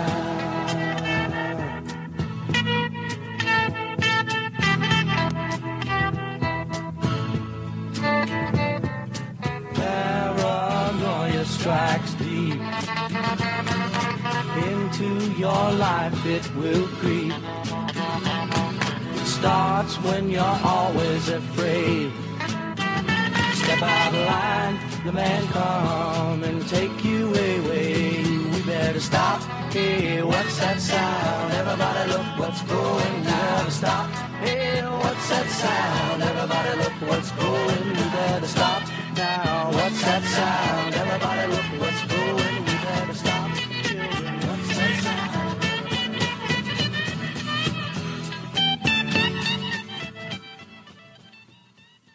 Et donc voilà, donc c'est parti pour euh, l'avis de bah, Fra- Francis a levé la main en premier, donc euh, la musique. Il n'y a, que lui qui a levé la main. On n'avait pas de bras. Moi, je serais tenté de dire que c'est euh, de Forrest Gump. Ça sent la guerre du Vietnam, de toute Ouais. façon. hein, ouais. Ah oui. Avec le petit set spécial, il y a une petite set liste sur le Vietnam, il me semble. Alors oui, Forrest Gump Applaudissements. et bravo. On a retrouvé nos bras. Et il y a, il y a à la fois aussi, et c'était volontaire, un deuxième film sur le thème de la guerre qui l'utilise? Et donc il fallait en trouver deux. Apocalypse Now? Non. Et, euh, De toute façon, Allez, si, ça, si ça Platoon. parle du Vietnam, il n'y en a pas des tonnes. Ouais. Alors c'est pas Vietnam. Alors c'est sur le thème, ça traite pas forcément. Il y a un aspect guerre parce que c'est dans le titre, et c'est dans une scène euh, mythique, euh, dans un, un générique de début. C'est pas Good Morning Vietnam ou un truc Non. comme ça Ah, toi, tu pensais J'allais- comme moi, dire ça, Un, moi. fi- un film de Tarantino euh, Non. ah, Attends, euh, je pense à Kubrick alors peut-être. Full Metal Jacket Ouais. Non plus. Non plus. Non plus. Alors c'est C'est un vraiment. film de guerre. Alors film de guerre, on ne suit pas des soldats. On suit quelqu'un qui participe quand même à la guerre à sa manière. Alors je ne sais pas si vous. Alors c'est une scène. On... Ce générique est vraiment célèbre parce qu'on voit le vie... la vie d'une balle. Euh, oui, euh, le- le- euh, avec Nicolas Cage. Ouais. Oui, Euh, euh, Lord- Lord of War. Lord of War. Lord of Lord War. of War. Ah, purée. Ah ouais. Et c'est la, mu- là. c'est la musique. euh, Ah ouais, et ben c'est pour ça qu'on m'a sélectionné. Hein. C'est parce Ah, que j'ai des. Euh, c'est euh, le générique de début de, de Lord of War. Mais en effet, en premier, c'est Forrest Gump, c'est là où on le connaît le mieux. Les gens qui connaissent pas, c'est un des meilleurs génériques de toute l'histoire du cinéma. C'est un truc de fou, quoi. Euh, en, Ouais. en cinq minutes, euh, il désingue la guerre. Et euh, donc vraiment super et euh, c'est une très bonne musique. Et la deuxième pour la pause musicale sera tout aussi euh, agréable à écouter. Et aussi culturel aussi. et aussi bien sûr faire, euh, toujours mais, ah, mais quand je suis là il y a toujours du culturel. Sur la guerre on n'hésitait à se dire parce que la guerre c'est quand même large on va quand même parler de guerre assez récente. Euh, en gros je vais vous poser différentes questions. Et bien sûr je donnerai la parole à chaque personne qui vous a donné votre avis la première question c'est pour vous quelle est la guerre qui se prête le mieux au cinéma? Bah, la Seconde Guerre mondiale. D'accord, donc ben, on laisse la parole à Laurie. Vas-y. Mais enfin, je... après, c'est c'est la plus représentée, en tout cas, je trouve, dans le dans le cinéma de guerre. Et euh, c'est celle qui, au niveau, euh, un grand débat, c'est celle qui, au niveau des événements, je trouve, est la plus euh, la plus représentée, peut-être la plus documentée, et, euh, et celle qui, à mon sens, en tout cas, a marqué euh, moins euh, le, le plus euh, les esprits. C'est vrai qu'après, en termes de rebond, enfin de rebondissement, elle a, elle a quelque chose de très cinématographique sur Elle, elle est toute la proche, durée. elle est proche de nous en fait. Il y a encore beaucoup de matériel et d'un point de vue économique, c'est peut-être plus facile à, à reconstituer que par exemple les guerres napoléoniennes, tu vois. Il y a beaucoup d'écrits. Et euh, par contre, tu vois, dans, moi, moi, je voudrais dire que d'un point de vue cinématographique, eh ben, les guerres napoléoniennes, c'était bien parce qu'on voyait ce qui se passait sur le champ de bataille. Mm. Les gars, ils avaient leurs uniformes, il y avait des canons, il y avait des trucs. euh, C'est très cinématographique, ça, tu vois. Alors, on va pas parler en, termes de volume parce que bien sûr, en, en termes de volume, c'est euh, la Seconde Guerre mondiale. Les Américains qui nous qui nous arrosent de cinéma et on est là pour commenter. Ils sont très fiers de cette guerre puisqu'ils nous la font passer comme étant les grands gagnants. Ils ont tout fait, ils nous ont sauvés par bonté d'âme. Et c'est peut-être aussi pour ça. C'est un des derniers moments où on a eu l'impression que c'était les forces du bien contre les forces du mal. Hein. Et euh, la guerre du Vietnam, ils ont fait quelques films et puis finalement, bon, euh, ils sont un peu revenus en arrière parce que c'était pas très. Tu vois, Rambo, par exemple, ça montre des, ça montre un mec qui a été fracassé par la vie. Euh, Forrest Gump, ça montre des pauvres gars qui partent à l'autre bout du monde et qui se font massacrer. Mhm. Et euh, alors que la Seconde Guerre mondiale est quelque chose de, de- ça fait un peu le Seigneur des Anneaux. Hein, c'est tous contre les, les, les, les forces barbares. Bon, moi pour pour dire, on est on est arrosé de, de films de guerre récents, mais je pense que cinématographiquement parlant, un film de un film en grand costume, comme je te dis, les guerres napoléoniennes, euh, à mon avis, c'est beaucoup plus cinématographique, tu vois. D'accord. À mon avis. Donc pour toi, ce serait plutôt guerre napoléonienne. Je vais donner un exemple, Les Duellistes. qui Les- Les qui Duellistes, c'est un, ouais. des- c'est un des premiers films de Ridley Scott. C'est un film qui est absolument magnifique, qui se passe pendant les, les campagnes napoléoniennes. Oui. Ridley Scott avait zéro budget, mais avec quelques acteurs costumés qui passent en arrière-plan, quelques tentes, il arrive à placer une ambiance qui est absolument faramineuse, quoi. D'accord, merci. Euh, David. La guerre de sécession aussi, c'est pas mal. Hein, Oh là, t'en as perdu ta voix, dis donc. Oui, Sois pas c'est ému, pas grave, c'est pas le grave. petit hein. Pardon. La guerre de sécession, Oui, oui. c'est pas mal aussi. Il y avait pas mal de, de, de plans. Enfin, bon, on reste encore dans les États-Unis, forcément. Oui. Donc euh, toujours des, des films un peu américains sur le sujet. Et euh, enfin, il y a des scènes quand même bien sympas. Hein. Non, c'est ça, ça peut être pas mal. Et puis a- ils ont fait aussi des, des films plus euh, des films pseudo-guerre axés sur le, le, le romantisme aussi pendant ces périodes-là. Donc il y a, des choses. Ils ont traité euh, le sujet différemment, quoi. D'accord. Marion. Oui, oui, parce que pour compléter ce que dit David, il n'y a pas que euh, les, les films où on voit vraiment que le champ de bataille. Voilà. Il y a des films en contexte de guerre Oui. euh, sur lesquels on ne suit pas du tout. euh, Voilà. Et dans dans l'histoire, il y, en a plein aussi. J'avais noté, moi, par rapport à ce que tu disais aussi tout à l'heure, euh, le sac de billes ou des choses comme ça. euh, C'est un contexte de guerre, mais on n'est pas sur, du tout sur le champ de bataille. Quoi. Sachant que c'est vrai que lorsqu'on va parler, on parle film de guerre, mais ce n'est pas forcément film où on bataille. suit des soldats. On est d'accord. Voilà, c'est la, de guerre est forcément tout un contexte où ça, la guerre se fait à la fois sur le champ de bataille, mais il y a aussi sur d'autres fronts. Et euh, aussi, il y a Rogue One. des fois de la, il y a aussi de, hum, la guerre que l'on subit. Donc on voit certains, cer- certains Aspects. situations, certains aspects de la guerre. Oui, oui. Francis, une, pour toi, une guerre qui se prête le mieux au cinéma. Indiscutablement, c'est la, c'est la Seconde Guerre mondiale, oui, c'est Mm. évident. Pour plusieurs raisons euh, que vous avez un petit peu évoquées déjà. euh, bah, déjà, c'est parce que c'est encore une période pour laquelle on a beaucoup de survivants, beaucoup de personnes qui sont toujours en vie, Ouais. qui ont connu Le ces années-là. Voilà, donc ça c'est la, tout le côté précieux de, de, de ces témoignages, effectivement. On a beaucoup écrit, c'est sûrement la guerre sur laquelle on a le plus écrit. Donc euh, déjà c'est une excellente base, parce qu'il y a beaucoup de réalisateurs qui, qui, s'inspirent justement euh, sur euh, ce qui existe au niveau écrit. En plus, effectivement, on le disait tout à l'heure, c'est une guerre pour laquelle on n'a pas, on n'a aucune culpa- culpabilisation. Ce sont les Américains qui viennent libérer l'Europe d'un côté, ce sont les Soviétiques qui libèrent l'Europe de l'autre côté. Et puis il faut, il faut aussi peut-être partir d'un constat qui peut paraître euh, étonnant, mais on, on écrit et, et on filme beaucoup plus sur le mal que sur le bien. Oui, ça. Voilà. Oui. C'est- aussi simple que Que ça ça. intéresse plus souvent les gens. Et bien sûr. dire. Et ça fascine même. Moi, j'hésite pas à dire que ça fascine. hein. Mhm. Euh, je me verrais pas faire un cours de, de 3 ou 4 heures sur Martin Luther King ou sur Nelson Mandela. Et pourtant, Dieu sait si on, on ne peut qu'admirer ces gens-là. Parce qu'au bout d'un moment, euh, on aurait l'impression de tourner en rond, alors que sur euh, des Hitler, Staline, Mussolini, eh ben, il y aurait aucun problème, malheureusement. Ouais. Voilà. Donc cette fascination, on peut pas lutter. Et effectivement, on voit bien que ça continue encore aujourd'hui, qu'on Mhm. continue à faire des films aujourd'hui. euh, même des réalisateurs parfois qui débutent dans le métier, ben, ils s'attaquent directement à ce, à ce gros morceau. Et puis, euh, vous seriez surpris euh, de voir le nombre d'associations de reconstitution historique qui existent en France sur la Seconde Guerre mondiale. En France, en Belgique, aux Pays-Bas, euh, en Allemagne aussi, évidemment. Donc ce sont des gens qui soit ont la passion d'entretenir euh, la mémoire avec les La mémoire, uniformes, etc., soit carrément qui ont des véhicules. Donc tout ça, ce sont des bases extraordinaires pour faire des tournages aussi. Et tu avais fait une remarque lorsque tu avais parlé de 1917 qui était aussi très intéressante.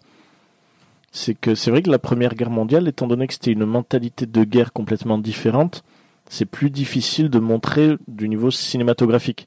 Ouais. C'est vrai que l'aspect guerre des tranchées, à part certaines histoires comme Joyeux de Noël ou Un long Voilà. dimanche de fiançailles, s'il y a juste le contexte de la guerre, c'est assez difficile. Il faut trouver une histoire dans l'histoire. C'est ça. Alors, C'est les- ça. Le Christian, Christian Carion qui réalise euh, Joyeux Noël, bon, il a trouvé cette histoire qui, qui est effectivement une histoire vraie de, de cette euh, fraternisation en décembre euh, 1914 entre soldats français, allemands euh, et écossais aussi.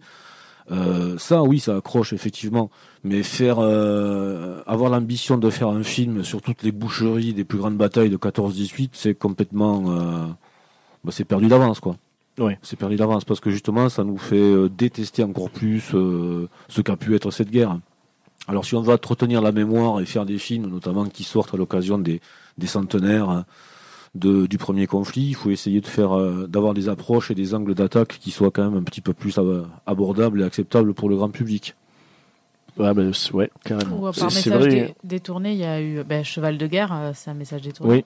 Parce qu'on parle pas des hommes, on parle des chevaux. Mais Il est euh, super intéressant, Cheval de guerre, parce bien que le, par, par le cheval, il, fait- il montre tous les aspects de la guerre, en fait. Il montre tous les Exactement. camps, il montre les, les soldats, il montre les gens dans les villages.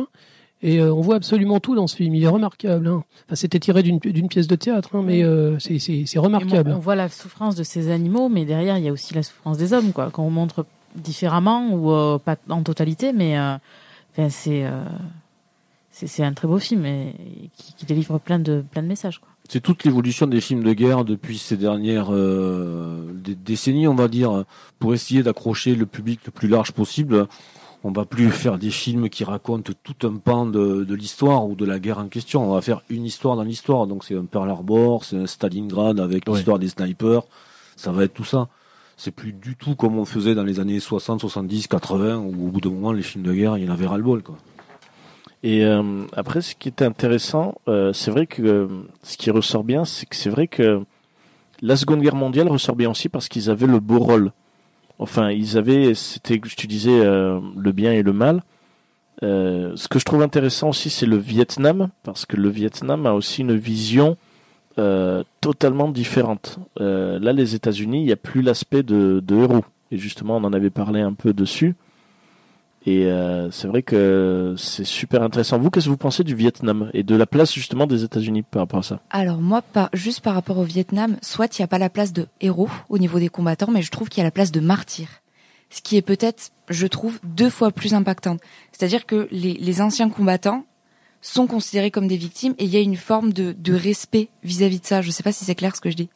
Et du coup, je trouve que, Ah enfin, contrairement à ce qu'a dit Jeff tout à l'heure, je trouve que si c'est bien traité, ça peut être deux fois plus fort que le côté euh, victorieux qu'on peut avoir pour la Seconde Et Guerre c'est mondiale. une référence dans beaucoup de films parce que souvent, t'as, Exactement. oui, j'ai fait le Vietnam avec ton père ou des choses comme Oui. ça, et Exactement. de suite, euh, ça. Il y a cette notion de respect qui va s'imposer. Exactement, Et, euh, c'est pour exactement. moi, c'est un petit peu le synonyme de martyr. Ça, ça met en relief euh, l'expérience qu'a pu avoir euh, le personnage euh, qui est évoqué à chaque fois. Ce que je trouve d'intéressant avec la guerre du Vietnam, c'est qu'il y a tellement de films qui ont été faits dessus qu'on a l'impression que c'était notre guerre.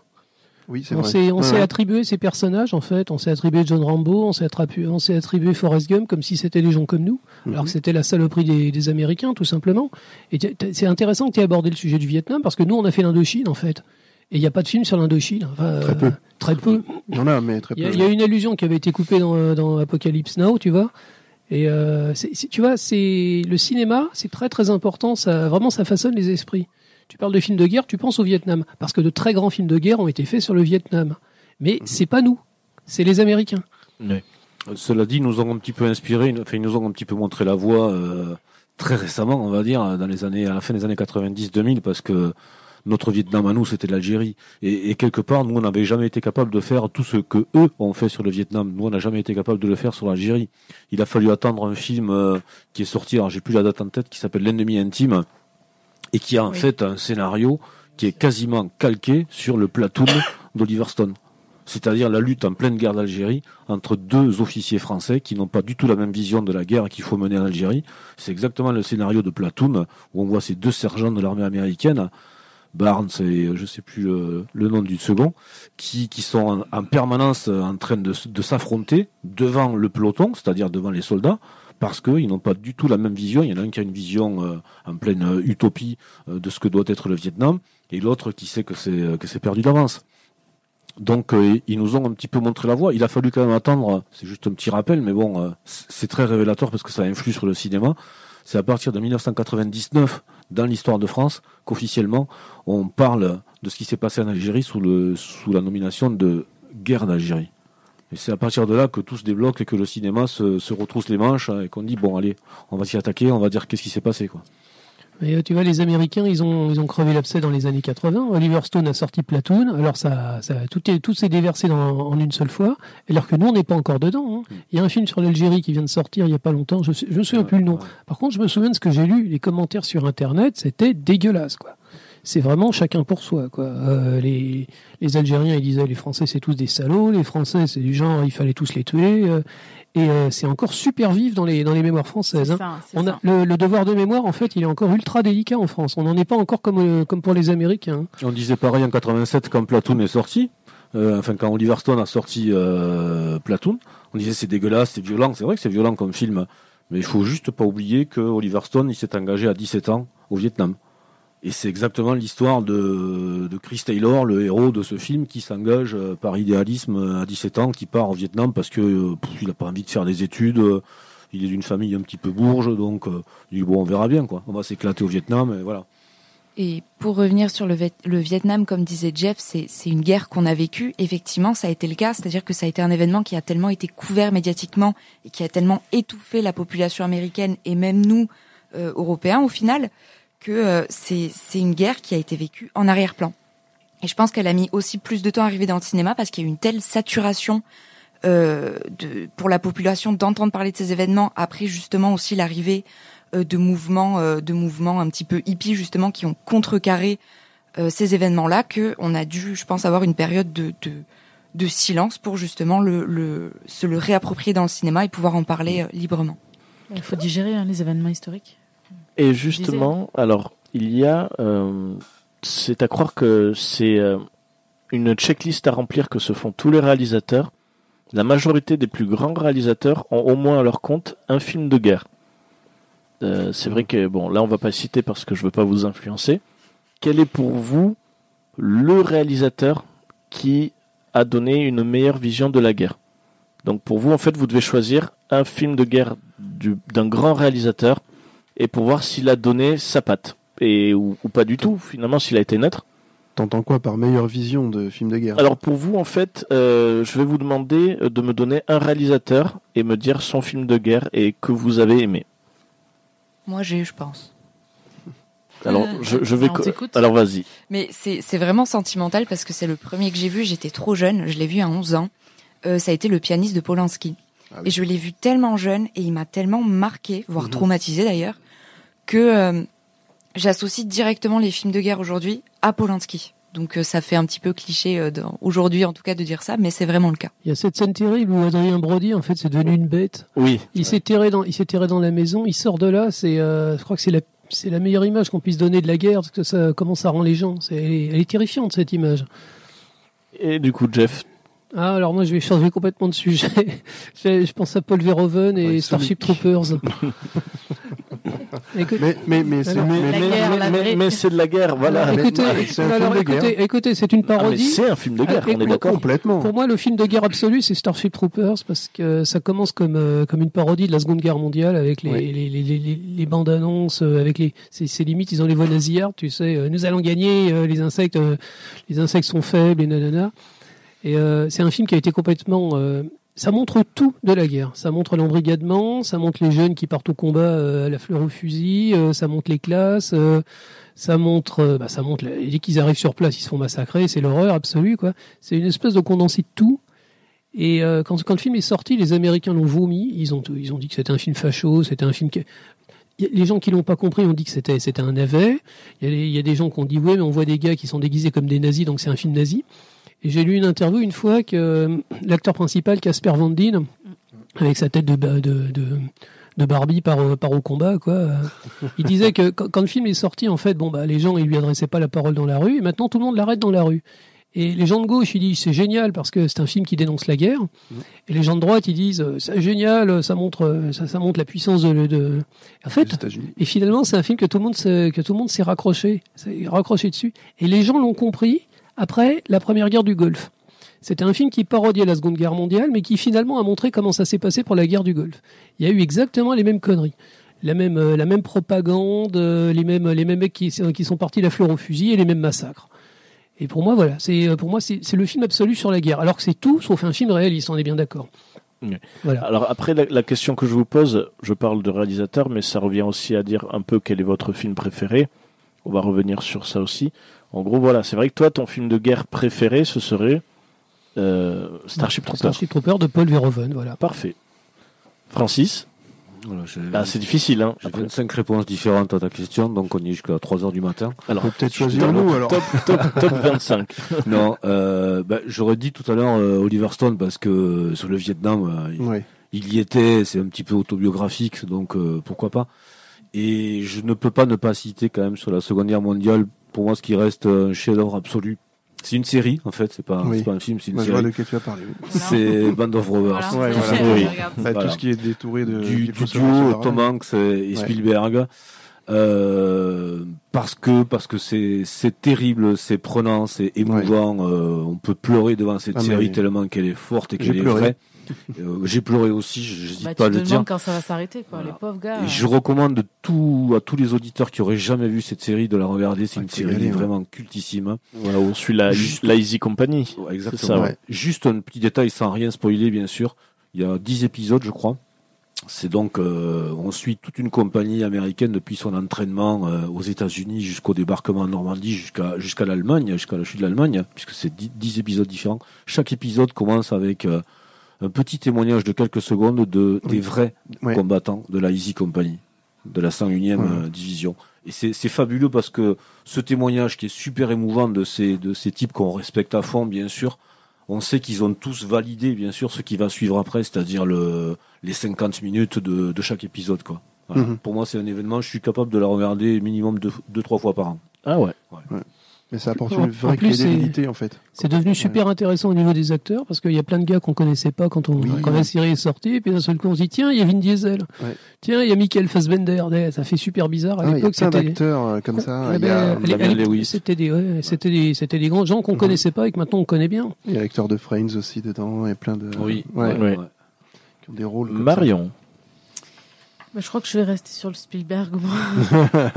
Voilà, Donc, après- Band of Brothers ou euh, Le Soldat Ryan? Parce qu'il y a aussi ça. Ouais, il faut sauver le soldat Ryan. je Ou. Cheval de guerre. Hein. Voilà. cheval de guerre aussi. Oui, Ou même, ah la, oui. même la guerre des mondes, hein, qui est une, qui est une magnifique. Non, euh, mais je, je pensais au soldat Ryan, effectivement, euh, mais je, je- parce que c'est une belle histoire aussi. euh, Et sachant que la scène du débat, enfin, en termes de puissance de scène, le débarquement en Normandie de Ah ouais, ça reste soldat. Ryan Mhm. est quand même euh, assez Culte. puissante.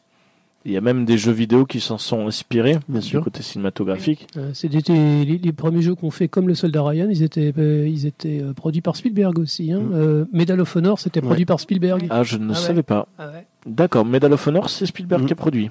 Donc on retrouve la patte, on retrouve. euh, Bah, on retrouve totalement la patte. C'est Ouais. pour ça que ce, ce jeu a marché aussi, parce Bien sûr. qu'on joue la première scène qui Ouais, est comme si on était dans le soldat Ryan. Ah, complètement. David, Eh ben, il faut, voilà, le soldat Ryan le aussi. soldat Ryan aussi. Mais euh, je mettrai un truc aussi sur la liste de Schindler aussi. Pour, Oui, euh, donc il y a une merci. vision complètement différente, mais tellement euh, horrible en fait et, et fabuleuse en même temps. C'est-à-dire que c'est Ouais. c'est euh, c'est vraiment euh, bah, l'histoire d'un homme qui sauve des juifs, hein, tout simplement. C'est ça. Alors, tout simplement, euh, c'est un peu raccourci, mais c'est beaucoup plus complexe que ça. Mais c'est tellement beau. Enfin, c'est pareil. C'est un film, ça tire les larmes, quoi. La musique, mais j'en parle même pas. C'est, c'est- je, je, je la réécoute de temps en temps. C'est les poils. Pardon, le bruit, c'est Oui, alors voilà, il, il- Vous il voulait, J'ai des, poils en plastique qui se lèvent, c'est il voulait imiter des poils qui s'hérissent. Euh, T'as imité Alors, entre- pas les poils. c'est les poils qui font du. Et Il y a moi qui sais bien faire le casou, ne copie pas? Bon, enfin bon, voilà, on rit un peu de drame. En fait, Oui. voilà, c'est ça. Mais c'est ouais. un film magnifique et euh, voilà, c'est ça dure longtemps, il dure plus de trois heures, euh, et trois heures et demie, je crois, je sais plus. Enfin, mais c'est un film euh, splendide sur la guerre et on, qui montre pas vraiment la guerre en tant que telle, mais qui montre tout ce qui est autour de la guerre et les dégâts que peuvent commettre la guerre et et les idéologies. euh, bah, euh, horribles de, des gens bah, de la Seconde Guerre mondiale, hein, voilà, du nazisme. Et le silence absolu. euh, on parlait du pianiste tout à l'heure et la liste Schindler. Moi, je me souviens avoir vu ces deux films au cinéma. Mm. Quand le générique de fin arrive, Ouais. personne ne bouge dans la salle. Ah oui, ouais, ça. ça les combles. Il y a un silence absolu. C'est impressionnant. Bah, c'est les films marquants. Après, c'est vrai, c'est vrai que les films de guerre marquent quand même. Il y a, un- il y a un côté, euh, comme pas un respect, mais un côté toujours euh, sobre. Et c'est vrai que c'est toujours impressionnant. Et souvent, quand c'est quelque chose de poignant, on n'ose même pas se lever, des fois par manque de respect. Ouais. Oui, voilà. Il y a un aspect euh, assez fort. C'est vrai que c'est Mhm. un thème assez puissant. Ils attendaient la scène euh, post-crédit, c'est pour ça. Ah, on attend, ouais, on attend pour voir le, le prochain, pour voir la suite. Et toi, Dorian? Alors pour moi, euh, c'est euh, c'est vrai que c'est- alors je vais dire, ben, je pense que je vais sélectionner un ou deux films aussi comme vous faites. La septième compagnie. Ouais, c'est- ça. Non, alors ça va être, euh, je vais dire, Les Pidas euh, en folie. Full, Full Metal Jacket. Full Metal Jacket par Oui. la par la puissance des euh, bah, la punchline en fait, Mm. des répliques qui sont cultes, Ah oui, euh, la musique qui est culte, tout est vraiment excellent et euh, on est à fond dans l'époque. c'est hein, pas ma guerre préférée par Il y contre. Il y, a des gens qui savent pas, mais Full Metal Jacket a été intégralement tourné en Angleterre. Ah ben voilà, ben Full Metal Jacket entièrement tourné en Angleterre, donc Parce que- film de Stanley Kubrick. Voilà, Kubrick, voilà. Kubrick voulait pas, il, Kubrick il- il voulait pas pas quitter voyager. le pays, Kubrick. ouais, il voulait pas Il voulait voyager. pas quitter- Ah ouais? Tout a été tourné en Angleterre, c'est un truc de fou. Ben voilà, ben Full Metal Jacket avec le sergent Hartman Mm. qui a des répliques euh, merveilleuses et que j'emploie toujours. Euh, Pas mes élèves, mais euh, Oh, tu peux, tu peux. Je te, je t'autorise. on peut? Bon, ben, c'est parfait alors. Et euh, après un film, justement, un, un réalisateur qui a donné une patte que l'on peut ou pas apprécier, euh, c'est Inglorious Bastard. Mm. Ouais. Inglorious Bastard qui est à prendre avec des grosses pincettes parce Oui. qu'il est euh, il fait du Tarantino, c'est-à-dire qu'il prend l'histoire et il exagère. fout un gros coup de pied dans les couilles. Mm.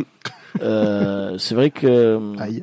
mais c'est sur une théorie, c'est sur quelque chose dans le scénario que j'aime bien, c'est que du moment que tu scénarises une histoire où tu insères des personnages qui n'ont pas existé dans l'histoire, au final, tu crées une autre ligne historique et tu peux faire ce que tu veux. Et c'est vrai que Tarantino, Il a il, il, il rejoué un peu avec euh, euh, Once Upon a Time in Hollywood, et c'est vrai qu'il aime bien jouer avec ces codes-là. C'est-à-dire, puisque j'insère des personnages fictifs dans l'histoire, la nouvelle histoire devient du coup une fiction. Et c'est ce petit côté assez intéressant, et il a toujours la petite patte Tarantino. C'est vrai qu'Inglorious Bastard a un côté que je trouve très intéressant.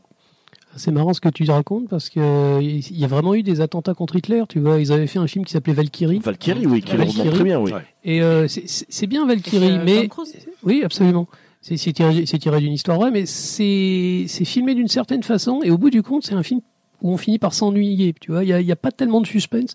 Je trouve que Tarantino, en faisant ses conneries, il a réussi à placer plus de suspense et finalement euh, plus d'émotion qu'un film qui est froid et techniquement réussi comme Valkyrie. Valkyrie, je me souviens de l'avoir vu, mais je me souviens pas ce qu'il y avait dedans. Tu vois. Ouais. Mais je vois qu'on parle beaucoup de films Si, de guerre. Juste la scène dans le bunker, moi, c'est tout.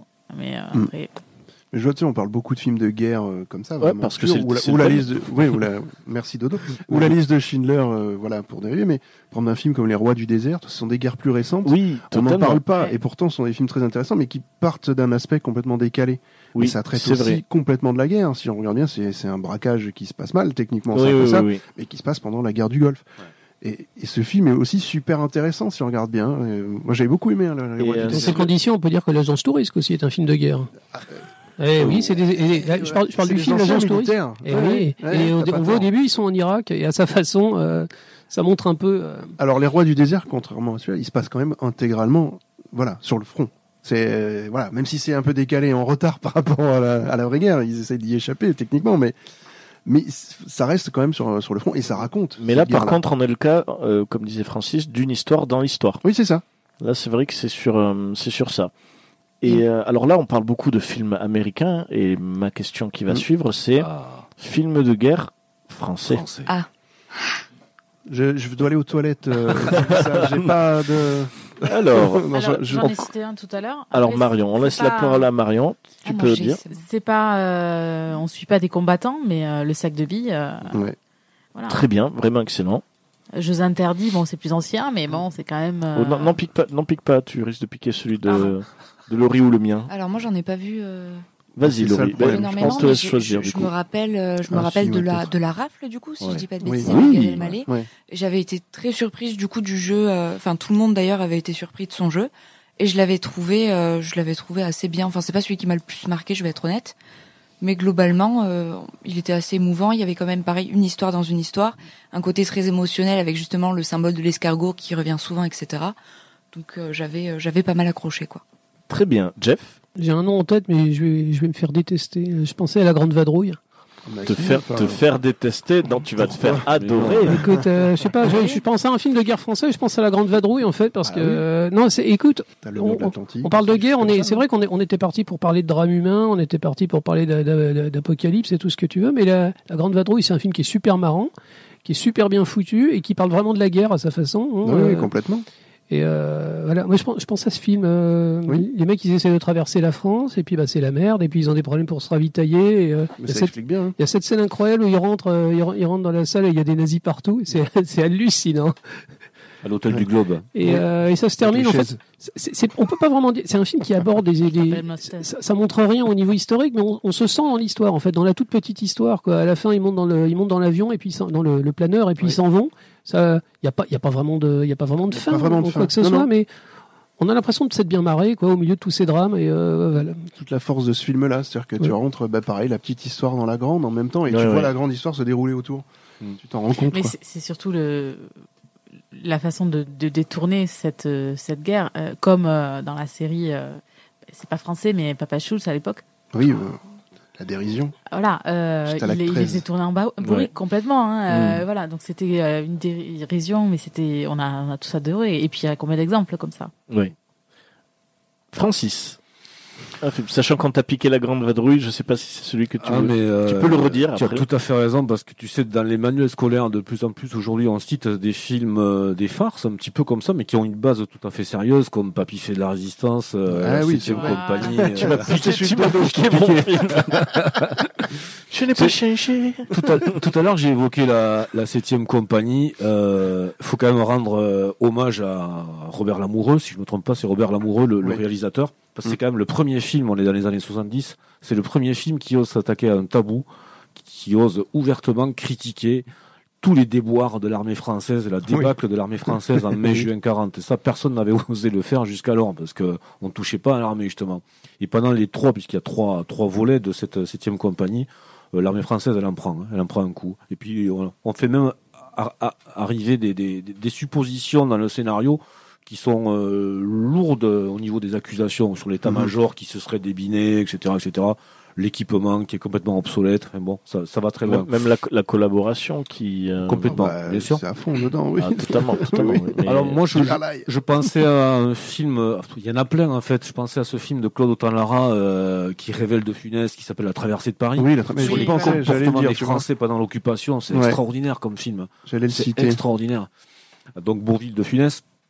Euh, je Gabin. pensais aussi, euh, Gabin bien sûr, Ouais. bien sûr. Je pensais aussi à, à ce film qui s'appelle À mai fait ce qu'il te plaît, qui est beaucoup plus récent, puisqu'on y voit un certain Laurent Gérard dedans.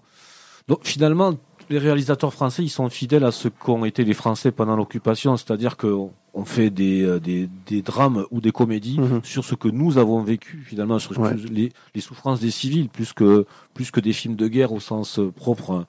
C'est vrai qu'on n'a pas vraiment, on s'est pas vraiment attaqué à des films sur, euh, sur des, des batailles, sur des choses comme ça. Mmh, On t'as- parle plutôt des drames de la- de l'occupation. T'as la vache et le prisonnier, des, films comme La ça. guerre des boutons, euh, Monsieur la Mais tout ça, tout ça c'est peut-être une histoire de moyens aussi, hein, euh, parce qu'il faut les mettre en place. Les, Non, mais Jean-Jacques Hano a bien fait Stalingrad. hein. c'est vrai. Mais tu vois, on- quand on pense à Jean-Jacques Hano, on pense pas à un film français. C'est, euh, C'est c'est pas faux. il a sa, il a sa, non, non, mais grilles toutes mes cartouches, Francis. il, a- il a- il a sa façon de, Je vais y aller. non mais il, il a sa façon de poser la caméra qui est bon. Il, il a un style qui est très américain, Ouais. qui est très, euh, qui est très visuel, qui est, c'est, c'est très très beau. Mais souvent, c'est, ces budgets, c'est, on n'a pas l'impression que c'est des films français. C'est des coproductions. C'est des trucs qui coûtent tellement cher que c'est, c'est produit par plusieurs, euh, par plusieurs euh, pays en même temps, quoi. Mm, Et c'est vrai que Jean-Jacques Hano, je l'imagine pas comme un réalisateur français instinctivement, tu vois. mm. Ouais, c'est pareil. c'est vrai. ouais. Je suis d'accord avec toi. Après, il y a- il y, a pas le film aussi Un Grand Chemin aussi, qui est, ou Le Grand Le Chemin. grand chemin. Ouais. Avec Qui Anémone. traite- Ouais, voilà, qui traite aussi. C'était un euh, beau film. Un jeu c'était un interdit, beau tout film, simplement. Ce genre je- de film. je crois- je que, En ouais. France, on fait Ouais. tout ça. Il Tu y avait euh, Paris brûle-t-il de René Clément, qui Ouais. était. Alors, c'est un film à gros budget, Mm. parce qu'il y a un énorme casting, il y a des reconstitutions qui sont casting phénoménales Paris. international. Oui, casting international. C'est un Mm. petit peu le casting d'ailleurs euh, en partie du, du jour le plus long. Oui. Parce que les Français avaient été vexés de voir le sort qui était réservé aux acteurs français dans le jour le plus long. Parce qu'en fait, on avait des rôles de tocards, quoi, complètement. Euh, de, de benets, de, de tout ce que tu voudras. Et, et en fait, on a, on a pris notre revanche avec Paris brûle-t-il, puisque les Français, comme Alain Delon, Jean-Paul Belmondo, tout ça, ils ont les vrais rôles, les vrais rôles des héros. Mm. Voilà. Et les Américains, ils sont un petit peu re- relégués au deuxième plan. Mais c'était un film à gros, gros budget, je crois, à l'époque. Marion, un film français, bah, J'en ai déjà cité quelques-uns. plein, ouais. Ouais. Ah. Après, euh, là. euh, Alors, David, Ben, après, vous, ouais, vous ouais. préférez, après voilà, on cite, mais surtout vous, Non, mais ceux, ceux, que- à ceux qui ont été cités là, euh, franchement, Ouais. on peut bah, pas fait de la résistance. Totalement. Bah, c'est vrai que moi, comme tu vas en parler, moi, j'allais dire Stalingrad. Mm. C'est vrai qu'on a du mal quand même à le considérer comme euh. Comme français, parce que c'est vrai qu'il y a beaucoup d'acteurs. Bah, il y a Jude Law, il y a Ron Perlman, il y a quand même pas mal d'acteurs assez C'est connus. réalisé par un Français. C'est réalisé par un euh, français. Mais c'est un peu comme la question est-ce que le cinquième élément est un film français ou C'est américain? C'est ça. C'est Luc ça. Besson, mais c'est vrai, il y a. Eh, Je pense à Jeanne d'Arc de Luc Besson. C'est un sacré film de guerre. Hein. Ouais. La, la, la, la bataille d'Orléans, c'est Eh un oui. truc de fou. Ouais, ouais, Ouais, c'est- c'est c'est toujours pareil. On, est, on prend toujours Luc Besson de haut. Ouais, il fait de la SF, il fait des films à la con. Mais euh, Jeanne d'Arc, c'était hyper ambitieux. Quoi. Ouais. Ah ouais, c'est vrai. Bah, voilà. Donc a- c'est vrai que sur réalisateur, on se pose des questions. Mais euh, le Papy fait de la résistance, moi j'ai un gros coup de cœur pour celui-là. Pour Super. mais Après voilà, je l'ai vu quand j'étais petit, donc Super Résistance, ça me faisait rire. Et Jacques Villeray, mais le Je n'ai pas changé, mais c'est euh, jusqu'à la fac on l'a chanté cette chanson. C'est le plus Monty Python en France. En Et fait. puis ouais, c'est ça. Il fait très Monty, Python. Et même à la fin de, du film, euh, un peu comme la mise en abîme où c'est euh, après un reportage, euh, c'est comme si, enfin, c'est comme si regardait un film et on voit les, les descendants ou euh, les acteurs qui ont, enfin les personnages qui ont vieilli. Style, c'est une émission de télé. euh, Il y a un côté esthétique très sympa, bien marrant, une petite mise en abîme assez cool. Et euh, ouais, Papy fait de la résistance, euh, très bien. Et un qui n'a pas été cité, c'est les femmes de l'ombre. Oui, c'est vrai. Oui, C'est vrai. oui Les raison. femmes de l'ombre. Sophie qui- Marceau, Ouais, Sophie Marceau, il y avait Julie Depardieu. Mal. L'Armée des Ombres, c'est un film qui est terrible, ça, avec une musique de fou. Ah oui, l'armée des ombres français? Oui, oui, c'est un Oui. film, c'est un film français. Bah, les, les dossiers de l'écran, le générique, c'était la musique de ce film-là. Ok, C'est un film sur la résistance. C'est dur, c'est âpre, c'est terrible et c'est complètement désespéré. d'accord. C'est Un long dimanche de fiançailles. un vrai c'est chef-d'œuvre. euh, Long dimanche de fiançailles, c'est français. Oui. Euh, c'est français et euh, non, c'est vrai qu'en France, finalement, en film français, on se défend pas mal quand même. Ouais, ouais. On va pas citer En termes de Indochine. qualité. ouais, c'est vrai qu'à Indochine, il n'y en a pas des masses, mais bon. Mais non, mais il y a Indochine.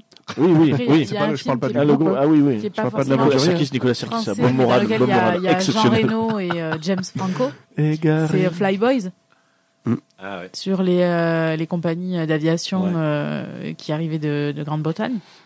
Et, et donc c'est c'est pas mal aussi. Eh ben oui. Totalement. je m'attendais pas à une bah coupure oui. comme ça. J'ai fait ah oui, ben très bien, ça, ça- ça me va. J'achète, j'achète.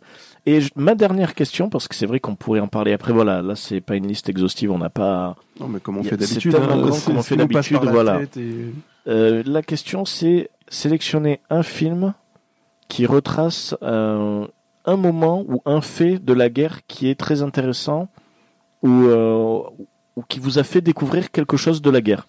Je vais vous donner un exemple. Pas, voilà, Oui. je vais vous donner moi mon cas. Euh, Wind Talker. Oui, sur les messagers. Voilà, euh, Wind ouais. Talker, c'est vrai que j'ai trouvé très intéressant parce que ça, c'est le film qui m'a fait connaître euh, ben, la stratégie américaine sur le langage navarro. Mhm. Et euh, c'est justement un film qui m'a fait découvrir quelque chose sur la guerre que j'ai trouvé très intéressant. Donc vous, est-ce que vous avez en tête un film pareil qui vous a fait découvrir quelque chose Ça peut être par exemple Valkyrie qui a fait découvrir euh, Le complot. le complot pour essayer d'assassiner Hitler. Jeff Euh, moi, je pensais à 10 mineurs de Catherine Bagelot, Mm. qui avait euh, qui avait tout pété aux Oscars il y a quelques années. Ah, je vois que je vois que Laurie aurait choisi pareil. Vas-y, Laurie, je te laisse le, le micro. Ben non, mais justement, j'ai eu ce. Quand tu as posé la question, j'ai le film qui m'est revenu. Je me suis dit, mais c'est quoi le titre? Parce que pareil, je l'ai vu il y a super longtemps. Et c'est vrai que ça m'avait marqué parce que c'était une facette que je ne connaissais pas du tout. Voilà, petite intervention. Euh, Donc, je me, je me base sur les choix de Jeff aussi euh, pour répondre à cette question. Et euh, bah, c'est un grand film en fait qui parle d'un tout petit métier en fait de la guerre. On pense toujours aux gens, on pense toujours aux artilleurs, on pense toujours aux soldats. Et puis bah il y a les gars derrière qui viennent et puis qui déminent. Les... Surtout de, surtout de nos jours, c'est ça décrit une guerre moderne, ça décrit une guerre ce qu'on appelle asymétrique où euh, finalement euh, on sait plus vraiment euh, où est l'ennemi. Euh, l'ennemi se cache dans la foule. Euh, une ville pacifiée. euh, en Irak, euh, qui peut recéler euh, des terroristes. Enfin, on appelle plus ça des, des combattants, on appelle ça des terroristes. Bon, et c'est c'est un film qui est d'une dureté hein, incroyable. en- en- voilà, bon, euh, moi je pensais, je pensais à des mineurs. Très bien. Francis? Euh, Peut-être euh, Argo Oui. de, de et avec euh, Ben, Ben Affleck. Affleck. Ouais. Voilà, sur cette histoire euh, que je connaissais vraiment pas, parce qu'elle est- elle a pas vraiment été euh, spécialement médiatisée, puisque c'était une opération CIA qui était destinée à ne, à ne pas être connue. Quoi. Cette opération qui avait pour but de libérer euh, des otages euh, en Iran euh, au moment de la révolution islamique, de la prise du pouvoir donc par euh, l'ayatollah Khomeini. Donc cette opération qui avait pour but euh, d'aller chercher ces otages et de faire croire aux autorités iraniennes que euh, c'était une équipe de tournage euh, américain qui venait en repérage pour euh, tourner un film de science-fiction. Donc voilà, une, histoire complètement hallucinante, un scénario incroyable. Il y a une histoire amusante autour de ce film, c'est que bon, enfin, autour de cette histoire, c'est les, designs qu'ils ont montrés aux, autorités iraniennes. En fait, c'était des, c'était des croquis préparatoires qui avaient été faits pour un vrai film qui s'est jamais fait, et c'était des croquis qui avaient été faits par un dessinateur de BD qui s'appelait Jack Kirby, qui est le créateur de euh, Captain America, Hulk, les X-Men, euh, les Quatre Fantastiques. euh, C'était le, top du top de la BD américaine. Et ce type-là, il est mort en 94. Il a jamais su. Il, co- il connaissait l'histoire Argo, bah, l'île- l'opération Argo, il en avait vaguement entendu parler. Il a jamais su que ces dessins avaient été utilisés pour euh, euh, cimenter en fait euh, la, crédibilité de cette opération. Une opération qui a rendu, enfin un film qui a rendu les autorités iraniennes complètement furieuses et qui avait juré, euh, je pense pas qu'elle l'ait fait d'ailleurs, mais qui avait juré euh, de faire un film, la, la version iranienne de de- d'Argo. Voilà. Marion, un film qui t'a fait découvrir une facette de la guerre ou une histoire, quelque chose? Une histoire euh, vraie ou. euh, ou Ah oui, pas oui, oui, oui, oui. Il y en a tellement. moi, Quand j'étais, quand j'étais, euh, quand j'étais petite, quand j'ai la première fois que j'ai vu le jour le plus long, euh, bon ben voilà, je connaissais rien. euh, c'était, c'était quand même des grands moments quoi. Ouais. Donc le jour le plus long, c'est vrai qu'on n'a pas assez, on n'a pas trop cité celui-là. David, toi? Je recherchais le titre sur mon téléphone parce que Oui. je l'avais plus. J'ai fait une laurie. voilà. Non, mais c'est la Chambre des officiers Oui. où ils traitent euh, vraiment des gueules cassées de la, la Première Guerre mondiale. Alors c'est un huis clos, c'est un peu particulier, mais euh, c'est un huis clos historique où on, on revit euh, exactement ce qu'a, bah, comment ils se sont réparés euh, mentalement et physiquement, voilà. Et c'est un film français pour le coup de Duperron. Et euh, ouais, c'est, on apprend vraiment ce qu'était bah, le, le, le résultat de cette première guerre euh, et qui- comment on a réussi à, à pouvoir réparer des gens euh, physiquement euh, et, et peut-être un peu moralement, parce que, à mon Essayer avis, très compliqué. Voilà, et essayer moralement. Mais euh, c'est un film magnifique aussi, ça. ouais. Parfait. Et justement, la dernière question. c'est, euh, mais on avait quand même partiellement répondu, s'il y a un film qu'il faudrait faire diffuser dans un établissement scolaire, lequel ce serait? Ça- Ça dépend quel Alors, objectif on on, avait- veut donner, mais le prof d'histoire Ouais, est plus à même de répondre. Alors, Francis. Ça dépend sur quoi, sur le, le- sur quelle période. Alors, euh, c'est vrai que c'est une question qui peut être assez large. Seconde Guerre mondiale, c'est la question. Ou que- quel est pour vous, ou quel est le film qui, pour, qui se prêterait le mieux à être diffusé à un public assez large à niveau scolaire? Allez, on va dire Seconde Guerre mondiale. Alors quand j'étais quand j'étais gosse, quand j'avais 13 ou 14 ans, on a été voir euh, Au revoir les enfants de, de Louis Malle au cinéma et c'est un film qui m'avait bouleversé. Mhm.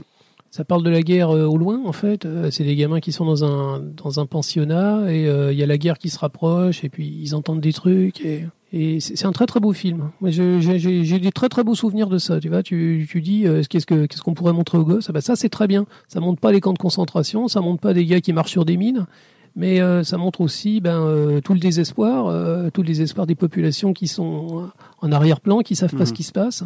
Et à la fin, il y a la montée du fascisme aussi. hein. Et euh, ah, moi, j'ai- moi c'est un très très beau film. Je- voilà, je, vous- je vous conseille euh, Au revoir les enfants. Au revoir les enfants, très bien. Laurie? Et, euh, alors moi j'ai j'ai un gros reproche à faire à, à mon, je me rappelle même plus de son nom, à mon ancien euh, euh, professeur euh, d'histoire qui a eu l'excellente idée de nous faire voir Nuit et brouillard. Oui, ah bah, c'est Euh, le grand classique. Et ça m'a, sincèrement, ça m'a traumatisé. J'ai trouvé que d'un point de vue pédagogique, gros coup de gueule, hein, c'était zéro, c'était nul. Et, euh, et moi, je resterai sur Jojo Rabbit, vraiment, Ouais. parce que bah, gros coup de cœur là-dessus et je le recite. Mais euh, voilà, Nuit et brouillard, enfin montrer des films choquants comme ça pour la construction d'un adolescent, je trouve ça juste compliqué. débile. Je suis Après, désolée, mais il et n'y a pas d'autre s'il te ça, plaît, je pense te- que ça faisait partie du Te programme. plains pas, mon prof d'histoire, il nous mettait American History X. Donc, euh, Ah, mais ça, c'est ça, ça va, ça c'est classe, Oh. c'est bien. Mais euh, non, nuit et brouillard, enfin c'est juste des, des images d'archives qui Et sont c'était super. atroces, qui sont extrêmement choquantes. On est sortis de cours, on était tous en train de pleurer, pas bien. Enfin vraiment, euh, euh, ça a été un traumatisme quoi. eh ouais. Après, je plaisante sur American History X. C'est vrai que c'est hors, hors, euh, hors guerre, mais euh, ouais, ouais, on l'avait diffusé et c'est super film. Et euh, bon, là, on est hors thème, mais euh, ouais, je m'en souviens, ouais. On avait vu Pouic Pouic aussi, non? Pouic Pouic, non. non, on l'a pas vu. Francis, du coup, un- un film de Seconde Guerre? Je pense. ah, mais- Après, moi, c'est Jojo aussi. Je rejoins. Moi, je serais prêt à, à passer Jojo Rabbit, oui, sans, sans problème. Je, je tenterai le coup. euh, mais je travaille depuis plusieurs années avec Band of Brothers. euh, Oui. c'est- phénoménal. C'est vrai que ouais, Le retour que j'ai, il est phénoménal. Ouais. On le fait dans un cadre un petit peu particulier, puisque euh, quelques semaines après, on s'en va sur les sites des plages du débarquement, justement. Donc ça les met un petit peu en condition, mais pas forcément tout un épisode, mais euh, deux, trois extraits ciblés sur deux épisodes, euh, et pas forcément des combats. Voilà, il y a, y, y a un passage qu'on peut retrouver sur YouTube d'ailleurs qui s'appelle Take Off. C'est le décollage depuis les bases anglaises de tous ces jeunes qui ont 18 ans à peu près, qui sont euh, en train de flipper, euh, alors d'une manière phénoménale, qui ont 30-40 kilos de, de matériel sur eux, qui ont à peine réussi à monter dans l'avion tellement qu'ils n'arrivent pas à se, à se, à se remuer. Et donc c'est toute la traversée, le take-off, c'est ça, c'est la, toute la traversée de la Manche avec euh, les avions et les parachutistes qui sont les tout premiers à, devoir débarquer. Et euh, cette série, bon voilà, on connaissait aucun acteur à l'époque, quasiment, mis à part euh, David, euh, je sais plus comment, de- David Schwimmer, Schwimmer, ouais, tout à fait. Schwimmer, voilà. de- C'est bizarre parce qu'on le voit et on s'attend à ce qu'ils disent des trucs drôles. Oui, C'est le- Mais, l'acteur euh, de Friends. Pas trop. ouais. Friends, ouais. Et en fait, euh, c'est une scène qui est vraiment très prenante. Quoi. Il, y a, il y a zéro combat, il n'y a rien, mais on sent bien la, la gravité du moment. Et rien que ça, déjà, ça dure même pas 10 minutes, ça, ça suffit déjà à, à poser le, le théâtre un petit peu de ce qu'on va faire après. Sachant que justement, tu, euh, ça c'est vraiment quelque chose de super. Tu euh, fais, euh, tu organises aussi des voyages en Normandie, justement, euh, où ça permet aux, aux élèves de voir la condition et de sortir ce qu'on voit dans les films. Est-ce qui justement ça permet de, de vivre ça, mais en vrai? Alors en vrai, De- oui, enfin, oui. non, enfin oui, on va pas leur tirer dessus non plus. On n'est pas loin. n'est on n'est pas loin On n'est pas loin parce qu'on a une journée immersion quand même. Et dans la journée immersion, ils vont se retrouver dans un simulateur de vol. Alors pour la petite histoire, je vais prendre 10 secondes pour dire ce que c'est. Le, le simulateur de vol, c'est un vrai C-47, les avions du débarquement, qui avait été acheté après la guerre, bien après bien sûr, par euh, euh, pardon, Spielberg, pour Band of Brothers. Et cet avion a ensuite été racheté par le site qui a décidé de le transformer en, euh, en simulateur de vol. Voilà. C'est bien. Donc c'est un vrai avion du débarquement et un vrai avion de Band of Rovers. On a no- notre nouveau anecdote. C'est Ah, bien. Et ouais, ah, mais, eh, Et quelques minutes après, ils ne le savent absolument pas. Eh bien, ils tombent dans une embuscade. Nos deux bus tombent dans une embuscade en pleine campagne normande, puisque nous sommes attaqués par, euh, on parlait des, des, os- des associations de reconstitution tout à l'heure. Nous sommes attaqués par euh, quelques dizaines de soldats allemands. Et s'engage ensuite euh, une petite bataille qui est la bataille du deuxième épisode de Band of Rovers, justement quand les Américains arrivent et qu'ils ont pour but de récupérer les batteries de canon allemandes. Voilà, donc ils sont en pleine immersion euh, avec une reconstitution historique, euh, avec des assauts de, de, de passionnés qui sont sur place. Après, il y a les sites à l'extérieur, il y a les musées, etc. Mais la partie euh, immersion, elle est, elle est essentielle aussi. D'accord, bah c'est super. Et justement, ce qui est intéressant, c'est que est-ce que ceux qui font des reconstitutions s'inspirent de films de guerre ou de justement, il- s'est inspiré directement de Band of Brothers Ah, du coup complètement, c'est super. c'est des barjots. C'est vraiment barjots. génial. C'est comme quelqu'un qui aurait une, une Porsche qui, qui ferait des, des rassemblements de propriétaires de Porsche. Eux, ils font des rassemblements de, euh, de la 101e, de la 82e, et ils, ils, ils bou- ils mangent cette passion au quotidien. J'allais dire, ils bouffent, oui. Ils la C'est bouffent. la Il y, a, il y a- rebelle mais il y a- il y a- légion. il y a des rations aussi. Il y a des rations aussi, oui. je pense que je vais leur en faire manger quelques-unes. C'est bien. Marion, du coup. Il y a deux films dont on n'a pas parlé. et Oui. Ça m'étonne de toi d'ailleurs. Dis-moi. Euh, Mémoire de nos pères et. euh, Et oui, et surtout que j'en ai parlé. Lettre d'Iwo Jima. Ah, t'en as parlé? Ah, Alors non, j'en parle, j'en parlais avant de préparer l'émission. Justement, voilà. je parlais et c'est vrai que j'ai un peu zappé. Justement parce que c'est pas, pour moi, c'est pas des films de plus grande qualité. Ils ont mérite d'exister parce que c'est super intéressant, mais c'est vrai qu'en qualité, ce ne sont pas mes préférés. Voilà, mais il y a un double regard. Mais le double regard est très intelligent et très bien fait. Non, c'est vrai. Euh, David, dernier petit mot. De... Au Non. revoir. Non, pas tout de suite. Non, je sais non, pas. non, surtout rien à... pas, surtout Non, pas. non, j'ai rien à redire pour l'instant. C'était très intéressant. Moi, tu sais, je vois Voilà. la parole. euh, Ben, c'est vrai que c'est très intéressant. Donc, avant d'attaquer euh, ben, la pause musicale, on va parler, on va poser quelques questions à Francis parce que justement, Parce qu'il le vaut bien. parce qu'il le vaut bien, On Francis profite. a joué et ça va permettre justement de parler de ce film a été figurant dans un film. Alors, est-ce que tu peux nous en parler un petit peu plus? Je risque pas de le spoiler puisqu'il n'est pas encore sorti, donc. euh, On l'attend, on l'attend comme le Messie, ce film.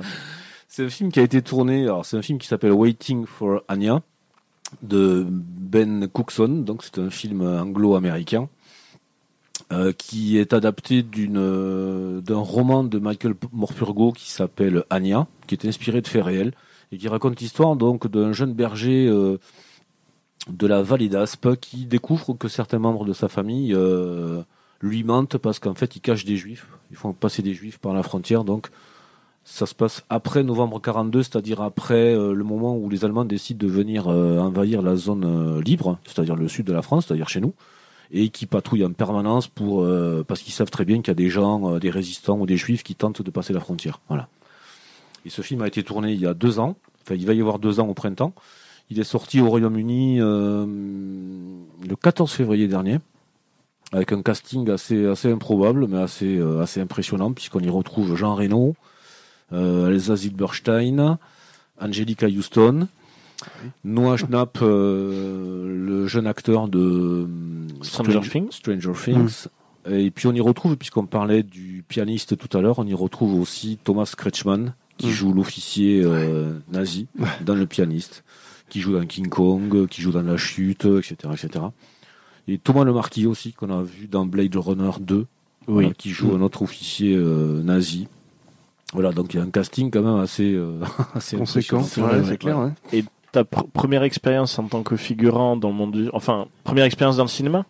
T'avais, Euh, cinquième. Cinq... Ah, t'as déjà joué Ouais. euh? Ouais, cinquième. Ah, excellent. Ouais. Je- tu vois, ça, je sais pas. C'était guerre toujours ou c'était dans d'autres... euh, Euh, alors il y en avait un. Le tout premier, c'était un docu-fiction Oui. pour la télé allemande. C'était euh, qu'est-ce qui se passe euh, lorsque la Terre euh, entre en collision avec l'astéroïde? Oui. Donc il y a une partie de la Terre où c'est la glaciation, et donc c'était tourné dans les Pyrénées. On était en pleine glaciation Ok. avec de la neige carbonique, bien sûr. Ouais. voilà, donc des petites scènes sympas. Et non, oui, sur la guerre, oui, il y avait eu un téléfilm avec Bernard Lecoq. Qui s'appelle Désobéir, qui raconte l'histoire vraie du consul du Portugal, Aristide de Sousa Mendes, qui, pendant l'occupation, a fait passer des milliers de juifs euh, par la frontière en leur donnant des faux visas. Voilà, qui a sauvé la vie donc à des milliers de juifs. Et euh, les scènes qu'on a jouées avec Bernard Lecoq, c'était justement dans les Pyrénées, euh, où on traversait à pied. euh, voilà. Ok. Et puis, et puis, et puis, euh, donc là, c'était vraiment la première euh, grosse production, on va dire. Grosse ouais. production. Ouais, ouais. Et euh, du coup, tu joues euh, quel personnage? Sans spoiler, bien sûr, tu joues Un méchant. un méchant, c'est nous les méchants. Un soldat allemand. ouais. Un soldat allemand. Ouais. Et en Une expérience, bonne tête d'allemand, je trouvais. Ben. C'est-à-dire qu'il y avait- il y avait trois rôles à proposer au casting. Une fois qu'on a été pris, c'était euh, villageois, berger ou allemand. ouais. Et quand ils m'ont vu, ils n'ont pas hésité une seconde. Donc je vous laisse tirer les conclusions. euh. Et ça, et ça durait. Et les conditions, ça se que passe tu fais pas trop berger quand même. Je vais pas trop, pas trop berger, non. Et- C'est sûr. Et les conditions, ça se passe comment? C'est bien organisé? C'est euh, vous, vous recevez une convocation? Oui, c'est, alors on reçoit une vraiment- première convocation pour essayer les, euh, les uniformes. Donc ça prend quand même pas mal de temps de mettre l'uniforme avec tout l'attirail. Ça prend euh, une bonne vingtaine de minutes Ok. pour vraiment avec des uniformes. J'ai pu voir d'ailleurs au passage qu'ils avaient beaucoup de photos de- d'époque, de, soldats Oui. et d'officiers, pour être sûr de bien respecter euh, les choses. Et puis, euh, ben, le premier jour de tournage, on nous apprend à marcher quand même avec tout ça. Ok. Parce Donc il y a a- vraiment toute une pré... C'est Ah oui, incroyable parce que on s- pour les figurants, je pense qu'on n'imagine pas tout le travail pour une reconstitution. T'as l'impression Euh, que t'arrives, tu viens, c'est T'as bon, l'impression que t'arrives, on y vous, faites ça, mais il y a vraiment tout. un travail. euh, Parce qu'il y a figurants et figurants. Moi, il y a les figurants, c'est-à-dire les gens que Oui, tu vas voir chasseurs. dans le, à, à- à l'arrière d'un plan. euh, et puis il y a ceux qui peuvent jouer une, une scène en premier plan. Et donc moi, le premier jour, par exemple, on avait une scène, on était quatre soldats allemands, on faisait une patrouille, et on avait un- une scène euh, en premier plan à faire. Et euh, c'était une journée où on était en altitude, au-dessus de d'Akous, et il faisait un temps pourri, c'est-à-dire qu'il a plu, il faisait froid, c'était au mois d'avril, mais c'était vraiment absolument pourri. Et on était avec un manteau trois quarts, euh, la mitraillette ou le fusil selon les cas, et, euh, et puis ça ruisselait sur nous, quoi. Donc on est resté toute une journée comme ça dans le froid et dans la boue. On a recommencé la scène cinq six fois. Et on, dévalait justement un sentier, donc moi je me disais à chaque fois je, je vais me viander, c'est sûr, euh, parce que c'était que de la boue partout. Donc c'était pas évident du tout, on n'était pas non plus serein. Mais, mais c'est une expérience, au-delà de ça, c'est une expérience euh, géniale, absolument géniale. et on a hâte de, ben, de voir le film. Ouais, de Même si pour l'instant, voilà, on peut avoir la bande-annonce, mais on n'a pas, hum, pour l'instant, de date de sortie en France. Non, voilà, il y a une bande-annonce effectivement qu'on peut consulter sur internet sans problème. Il y en a même plusieurs, je crois. Maintenant, elles sont toujours en anglais, donc je pense que ça doit être en post-production. C'est plus une question de, de semaines, je pense. D'accord, ça doit être sans doute pour la traduction et pour... c'est déjà sorti donc 14 février euh, en, En Angleterre. ouais. Oui, parce qu'en fait, il faut tout retraduire. Tout Oui. le film est sorti en anglais, euh, parce que je veux dire par là, euh, Jean Reno, Elsa Zilberstein, euh, il parle en anglais. Oui. Dans la version qui est sortie, donc il va, il faut tout refaire effectivement, euh, et ça a dû prendre beaucoup de temps. Et ben super, ben, ça, intér- ben, ça fait plaisir euh, parce qu'on là on Mhm. a vraiment dedans et même dans le cinéma. Ouais. Euh, donc euh, merci beaucoup pour. euh, C'est notre premier professionnel, en fait, hein. Premier professionnel. hein, on a... Ensuite, bah, écoutez, nous allons faire une, petite pause musicale. Ça va nous permettre un peu de, de reposer nos voix. Et ensuite, on va attaquer deux blind tests. Un basé sur les musiques de films de guerre et un deuxième sur un comédien de doublage. Mais avant, petite pause Qui n'aura pas de rapport avec la qui guerre. n'aura hein. pas de rapport, mais ça va justement nous permettre de faire une petite parenthèse.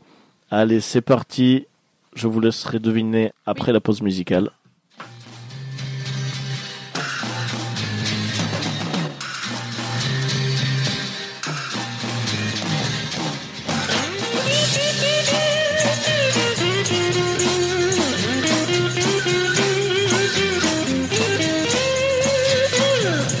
Must be some kind of way out of here. Said a joker to the thief. There's too much confusion. I can't get no relief. Businessman there drink my wine. Plowman dig my earth. None will level of it is worth. Hey.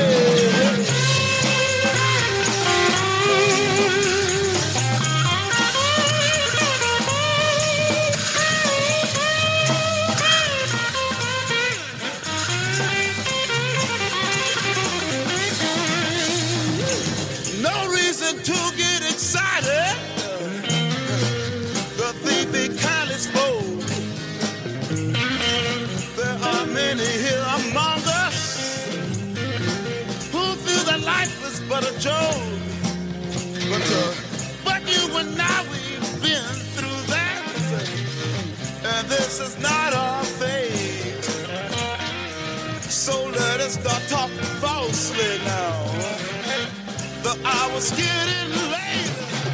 Hey!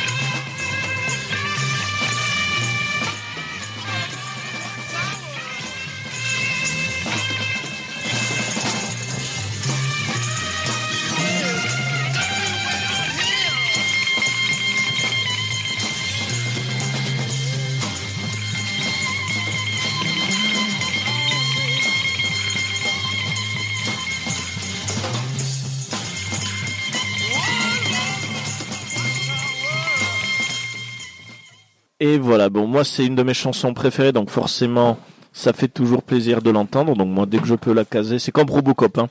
c'est comme la chanson de Robocop. Dès que je trouve un moyen de la caser, je Vas-y, peux. Polydorus. Ça, ça, c'était All Along the, the Watchtower. En fait. All Along the Watchtower. Par contre, je me souviens plus de qui.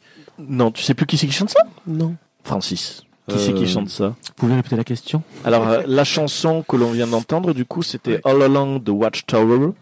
Et euh, tu te souviens qui c'est qui chantait? Je bug là. Alors si ça commence par un J. Une guitare. Ah, Jimi Hendrix. Pardon. Voilà, Oui, oui, ah, voilà, oui. voilà. Jimi Hendrix, oui. Non, non, c'est les, les riffs de guitare de fou. Ouais. Jimi Hendrix, Ouais. je vais essayer de négocier pour que ce soit la nouvelle sonnerie de notre établissement où on travaille. Ouais. Alors, on a, on a pas mal discuté. Moi, je pensais à Watchmen, mais c'est pas la bonne réponse. donc. Alors, elle est dans Watchmen. Mm. Et c'est vrai que bah, Francis avait trouvé euh, Forrest Gump. Oui, j'ai remis Forrest Gump il parce triche, que il triche cet homme. euh, je triche, mais parce que c'est vrai que Robert la- Zemeckis, il a fait Roger Rabbit, voilà, c'est voilà. Voilà. Non, mais- Voilà, on te connaît. Alors voilà, ah oui, c'est vrai que Ton cercle alors, de référence tu- J'ai toujours pas vu le sixième sens. là. tu, tu, tu ne connais pas. Alors ouais, voilà, on remet le contexte pour Francis parce que c'est vrai qu'il est à chaque émission, je parle de Robert Zemeckis et je parle de Qui veut la peau de Roger Rabbit, qui est un de mes films préférés. Ouais. Et Le euh, sixième sens. et je n'ai toujours pas vu Sixième Sens. Et en fait, à chaque fois, je case quelque chose qui ramène à Qui veut la peau de Roger Rabbit. Et j'y arrive toujours. Mais c'était l'occasion parce que Forrest Gump n'est pas un film de guerre, mais la scène du Vietnam est digne d'un d'un des meilleurs films de Vietnam. Mm. Il a quand même une grande richesse et euh, une musique qui met de suite dans le contexte. En parlant de musique dans le contexte, c'est parti pour le petit blind test. Est-ce que vous êtes prêts? Alors Laurie ne regarde pas pour pas voilà hein, tu triches. Oh non. J'ai l'ordinateur sous mes yeux, quoi. Et c'est Euh, moi oui, oui, c'est ce que disent les tricheurs. Alors, c'est parti. On va jouer un petit jeu, il faudra me dire Je, je vois plus rien. Il faudrait me dire tout simplement dans quel film vous avez entendu cette musique? Et après, je vais vous demander par curiosité à la personne qui répond juste la date du film. T'en as d'autres des Alors, questions? Voilà. Et je veux aussi le régime alimentaire du réalisateur. Exactement. bon, si c'est des vieux films, Ouais, c'est un, vegan, film, hein, si c'est un film bon. 66, c'est flexitarien, faut pas chercher. Allez, c'est parti, extrait numéro 1. Full Metal Jacket. Oui, Full Metal Jacket, ouais. Inoubliable. Voilà, Full Metal Jacket, bien joué.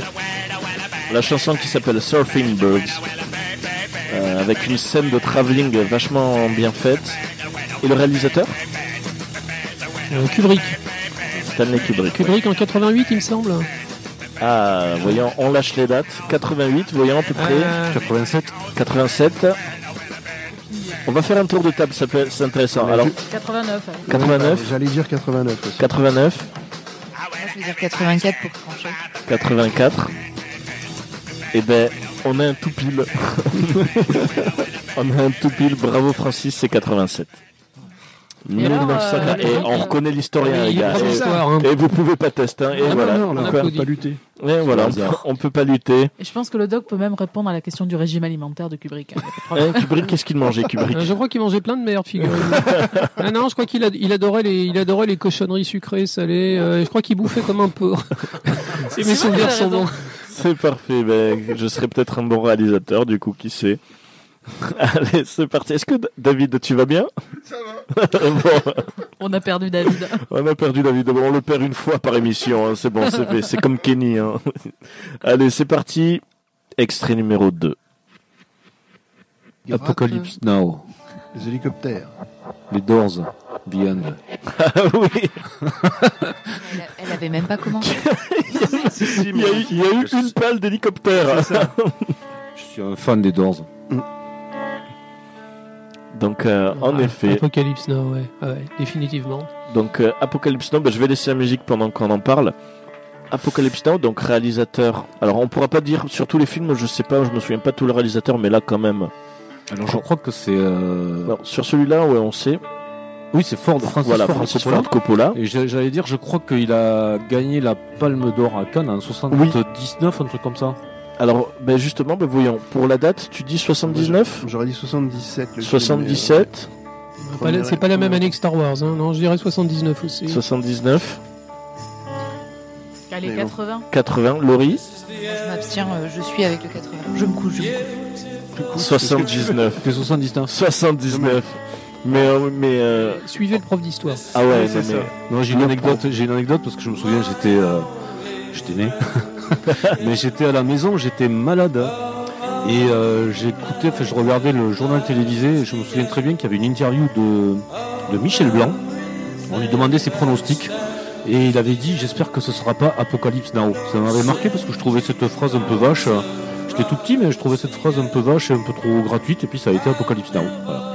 D'accord, excellent. Et ben pour l'instant, on a Sans faute. en sans faute que ce soit de film et Ouais. de Date. date. Date. Je crois qu'on a, et on a trouvé un, un nouveau membre de Plopcorn bon, qui va revenir tous bon. les tous les vendredis. Ouais, S'il gagne tout le temps, il va pas revenir tout le temps. Ah c'est vrai. Ça dépend de ce qu'il gagne. Ça dépend. Notre reconnaissance. Notre éternelle. reconnaissance éternelle et un, badge et un badge Plopcorn. Le droit de revenir. The Badge. The badge. Et un badge Popcorn. popcorn. Allez, voyons celui-là. Et ben du coup, ouais, voyons celui-là si si Francis peut trouver. Hein, les autres vous êtes nuls de toute façon. Bah, du coup, euh, on joue plus en fait. Euh, Pearl Harbor. Voilà. Ouais, ouais, ça, ça, oui, après, Alors- faut connaître. Ah, là, oui, ouais, voilà, Pearl Harbor, bien joué. Et je m'attendais à ce que ça mette un peu plus. Alors, je savais que toi, t'allais trouver. Les autres, je m'attendais un peu plus de. Alors, il y a un, mo- il y a un moyen de Si Hans Zimmer, ça parle dans ton cœur. Il y a un moyen mnémotechnique pour se souvenir de la, la date de la date de Pearl Harbor en fait, c'est que le film il a été coulé par un événement dans la vraie vie Oui. et c'est le 11 septembre 2001. 2001. Donc euh, le film il est sorti, personne n'a eu envie d'aller voir un film de guerre et il s'est complètement cassé la gueule. Et totalement euh, film de Michael Bay. Il y a une scène qui est absolument incroyable dans, dans ce film. J'aime le citer à chaque fois parce que ça m'a- ça m'avait scotché au cinéma. Euh, Il y a l'attaque sur Pearl Harbor qui commence avec des effets spéciaux, avec des avions et des trucs, et ça pète de partout. Et pendant 20 minutes, ils font péter Pearl Harbor. Et là, on voit les deux héros en voiture, poursuivis par des avions. Euh, Il y a une espèce de alors, euh, on- alors il y a une espèce de simili suspense. Vont, vont-ils arriver à monter dans un avion? On se demande ce qu'ils vont foutre dans un avion, sachant que le port est totalement détruit. Ça fait 20 minutes qu'on voit la destruction du port. Et il y a Ben Affleck qui monte dans l'avion et qui dit ça va être serré. Et c'est merveilleux. on a l'impression qu'il va, on a l'impression qu'il va reconstruire le port à lui tout seul.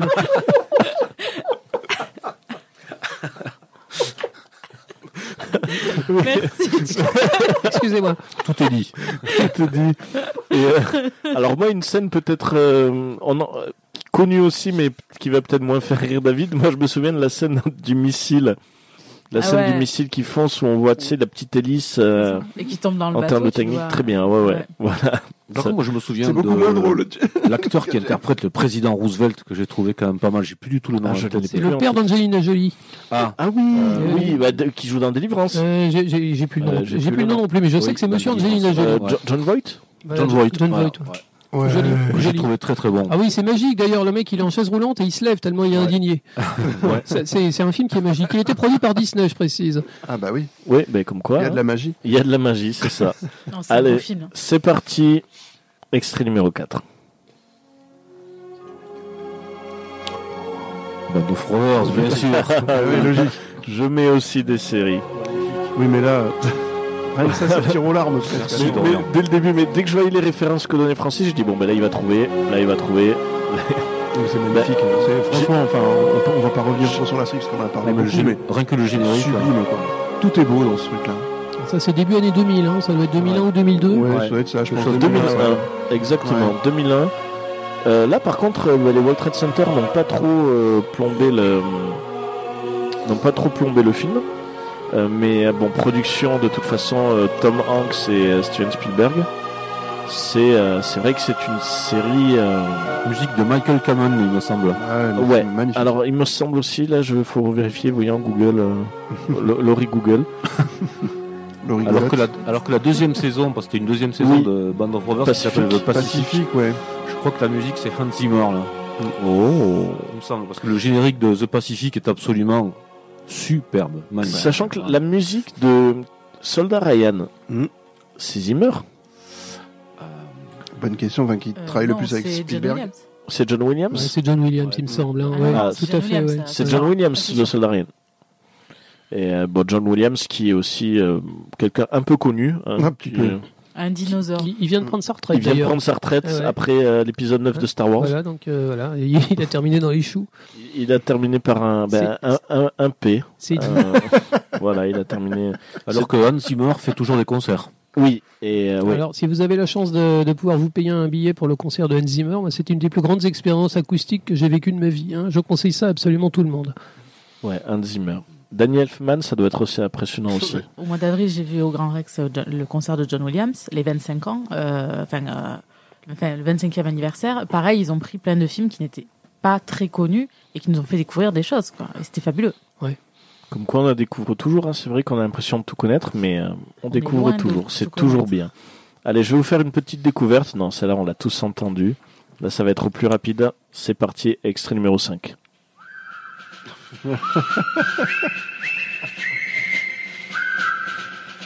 Alors, on la connaît, mais le film, Là, c'est pas le pont de la rivière. Le pont C'est de le la pont de la rivière tout c'est le pont de la rivière Kwai. Exactement. David Lean, non? Oui, c'est ça. Ouais, exactement. Ouais, c'est ça. Alors, C'est une petite musique joyeuse, mais c'est quand même un drame. hein. Les, les officiers britanniques qui étaient capturés par les Japonais et puis qui mouraient de, qui mouraient de faim, de privation, euh, de, de dysenterie. blessures, C'est absolument dramatique en fait. Et on se souvient de cette petite musique joyeuse. ouais. Et la date. Moi je dirais la, voilà, fin des années 50. Fin des années 50. Allez, voyons. Une date. Laurie. 57 57. Jeff. J'irais taper dans les années 60, tu vois. Je vais dire, je vais dire 66. 66. Complètement au pif. Francis. Non, j'aurais dit 57, 58. 57, 58. 67, 68. 67, Je 68. dirais 62, juste comme ça. Pour Ok, plaisir de dire 62. Eh ben écoutez, c'est 1957. Non, mais Ah ouais. Et c'était mais- du pur hasard. 1957. Ben, bravo Laurie et bravo Francis. Euh, ouais. Ben, chapeau. Les dates, mais c'est impressionnant. Voyons sur celui-là si vous allez trouver. Là, je, je vous défie. Extrait numéro 6. Mary Poppins. La grande vadrouille. La grande vadrouille, oui. Ah, bah, donc, C'est magnifique. hein. c'est la musique de Vladimir Kosma, c'est ça? Ouais. Ouais. Alors, la date. bien, ça? 66. 66, ouais. On, on ne joue plus, toi. On le laisse, on le laisse dire. On après, de jouer. Enfin, là, c'est des- On est à chier. On n'est pas digne. On a fait Wayne's World. on fait une émission sur quoi déjà? Donc, vous, savez pourquoi, vous savez pourquoi? C'est très simple en fait à, à retenir, c'est que on a célébré les 50 ans de la sortie de ce film en 2016 et ce film est ressorti au cinéma Mm. dans une version euh, un petit peu restaurée en 2016.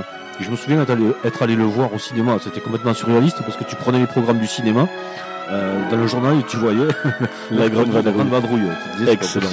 Et la salle était pleine, c'est ça qui est C'est fabuleux. impressionnant. Comme Ouais. quoi il est rentré. Après, il reste quand même euh, l'un des films qui est dans. le- Il est toujours dans le top 3 des plus gros succès français. Ah oui, complet, bien sûr. Euh, Ah ouais. Bon, Ah oui, premier, c'est c'est ouais. toujours bienvenu chez les Ch'tis, le premier? Euh, Non, ça doit être euh, au bon Dieu là. Qu'est-ce qu'on a fait au bon Dieu non Qu'est-ce qu'on ah, qu'est-ce qu'on a fait Oui, en fait, je sais pas. C'est pas mieux. hein. Non, non, mais, D'accord. En tout cas, il est resté pendant euh, Très longtemps, très 50 ans. longtemps. Ouais, ouais, il a été imbattable pendant. Bon, voyons septième extrait. Euh, Intouchable, j'étais en train de me dire, non Je crois que c'est le film que le film français qui a eu le plus Et de succès ah de tous les temps. il y avait un Je- assez je- intouchable. Il me semble. Eh, je sais pas, Alors je, pense à l'étranger, pas forcément en France, Ouais. mais je pense qu'à l'étranger, je crois que c'est Intouchable, le film le plus regardé de tous les temps. Bah, bah, à la limite, oui, pourquoi pas. Là, ça, ça, ça me va. Allez, c'est parti. Extrait numéro 7. Oh, la septième Ah compagnie. Pardon. Ça, ça passe tous les étés. C'est magique à chaque fois. Et du coup, quelle date Le premier. Heureusement, c'était la sonnerie de portable de téléphone de mon père. J'aurais 77. 77.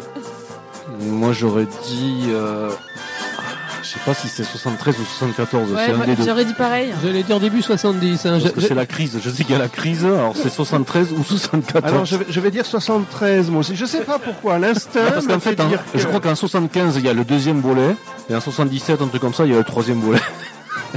C'est pas ça. On peut Ah, pas, 77, il y en a au moins un quand même. Mince, quoi. on peut pas défier un prof d'histoire. 73. 1973.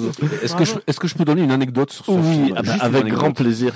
Parmi les, les, les, les, euh, les acteurs, donc il y a les soldats Tassin et Pithiviers, et puis dans- il y a Jean Lefebvre.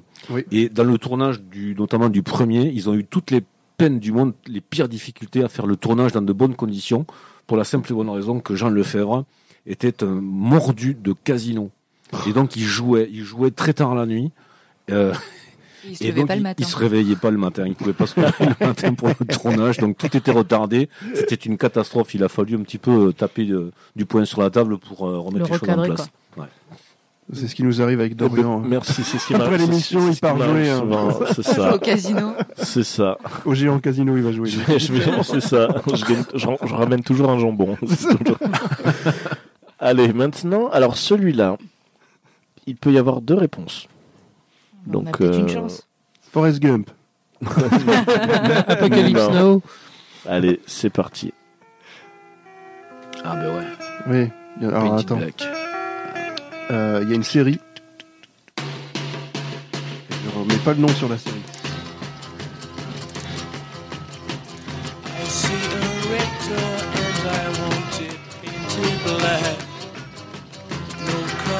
Bah, c'est Full Metal Jacket ou Apocalypse Now. Full Metal Jacket, bingo. Et il y a une série, mais je suis Et il y a incapable de remettre série. le nom sur la série. Mais c'est le générique d'une série. Ah, ça m'énerve. Mais je vois ce que c'est. Que c'est une série en rapport avec la guerre, tout simplement Ah oui, oui, Euh, oui, oui, oui, oui. complètement. Ah, je suis resté sur le ah thème. Alors moi, là-dedans, j'ai sélectionné, Et c'est le c'est générique, hein. c'est le générique d'une série. Ouais. En effet, c'est le générique de fin de Full Metal Jacket. Code Quantum, non? Ils l'ont pas non, passé non. dans Code Quantum? Non, alors là, c'est le générique d'une série. dedans. Mais une série, une vraie série. Ouais. euh, euh, sur le Vietnam, hein, complètement. Ouais. Et- mais je suis incapable de retrouver le nom de la série. Ouais, mais je sais que c'est une série. Est-ce que l'enfer du devoir L'enfer du Ah, devoir. bah ouais, oui, quelque oui, chose. c'est ça. Ouais. L'enfer du devoir. Ça. Et voyons, on va peut-être pouvoir piéger Francis une date de l'enfer du devoir. Oh là là. C'est les années 80. Fin 80, début 90, Bah, peut-être. le, le film c'est 87 je crois, on l'a dit tout à l'heure, il me semble. Excuse-moi. En fait, en fait, non, on en a C'est pas parlé énervant. encore. On l'a évoqué tout à l'heure. 87. J'en Ouais, peux plus. Même la série Oui, mais je vais mourir. J'en peux plus, il est trop Ah, C'est le fort. pur hasard là. Il est trop fort, mais même quand il fait au En fait, à chaque fois, il- dit non, non, mais des fois, il il me dit que c'est le hasard, mais en fait, non, c'est pas le hasard, c'est l'instinct, c'est le, C'est- comme si je lui disais choisis un nombre entre 1 et 8, mille- et 8 millions et il me sort 7 millions 150. Mais Comment il fait? Voilà, vous- pour ceux, pour ceux qui veulent faire prof d'histoire, voilà, vous savez ce qu'il faut faire, c'est connaître toutes les dates du monde. Voilà. en fait, il a une chance sur 50, quoi. Oh, et, et, oh, et, alors, oh, Non, tu je sais, en, pense en qu'il y a une mode, technique. tu sais, en mode, euh, et il est pas si fort que ça, quoi. Euh, Excuse me. Jeff je jaloux pense parce qu'il a une très bonne technique, c'est qu'il replace les choses dans son vécu. Oui, voilà, Ouais. tout Donc il se rappelle Oui, euh, ah, qu'il comme était euh, ouais, tout à voilà, tout à l'heure avec en fait, Michel Blanc, le- les infos, tout ça. Moi, ça marche pas parce que j'ai pas de vécu. C'est pour ça, donc, Ah, ça, forcément. euh, non Après, après, pour nous, c'est compliqué, on n'était pas nés. Un jour, tu es né. Je suis né un jour. Hein? Voilà, Laurie, elle peut se souvenir des films qui sont sortis il y a 10 ans. Comme quoi. Oui, malheureusement. Allez, voyons celui-là. Attention, bon, de toute façon, je sais que vous avez trouvé même la date et tout, mais je sors quand même.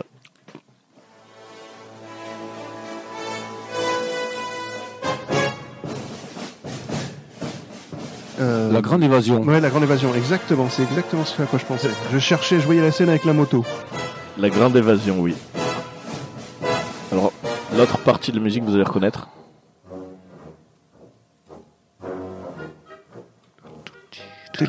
C'était vachement bien, ça aussi. Et Ça, on a pas une, parlé. une date très pour La Grande aussi. Évasion. Ça, ça aussi, tu vois, c'est un film, on se souvient des petites musiques euh, mignonnes, mais en fait, c'est c'est pareil, c'est un film qui est dramatique, quoi. Ah oui, complètement. Et Ah le, oui. le faussaire, il devient aveugle, je me souviens, c'est horrible. Ouais, c'est vrai. C'est c'est des films magnifiques, on en a pas Euh, parlé. c'est pareil, c'est les années magnifique 50, aussi, hein. 54, 55. Alors, Euh, voyons. La Steve Grande. Évasion. Euh, Je veux dire Ouais. 58, moi. moi, j'aurais dit euh, 63. J'ai vu tes lèvres trembler, je te jure.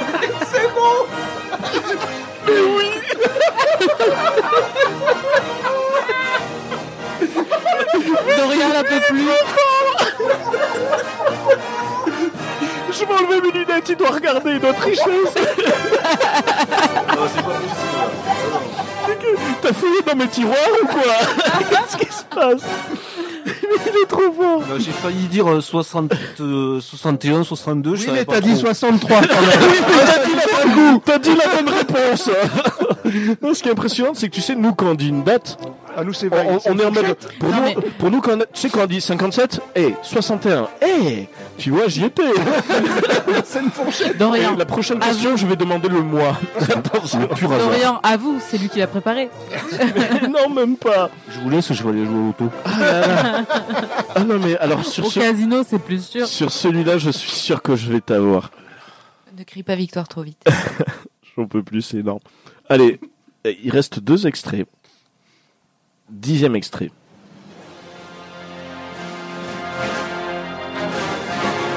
Starship Trooper. Starship Trooper, ouais. Quelle date? 98, il me semble. voilà. Ah, a ça. Ah, 97 ou 98 ouais, vois. C'est-à-dire J'aurais 97, moi. Merci de l'avoir mis, Dodo. Je- J'étais sûr que ça allait te faire plaisir. Ba- Basile Polidouris. Ah, voilà. Qui a fait quoi comme chanson? Il a fait Robocop aussi. Ah bah je vais mettre la chanson du coup. Ah tiens.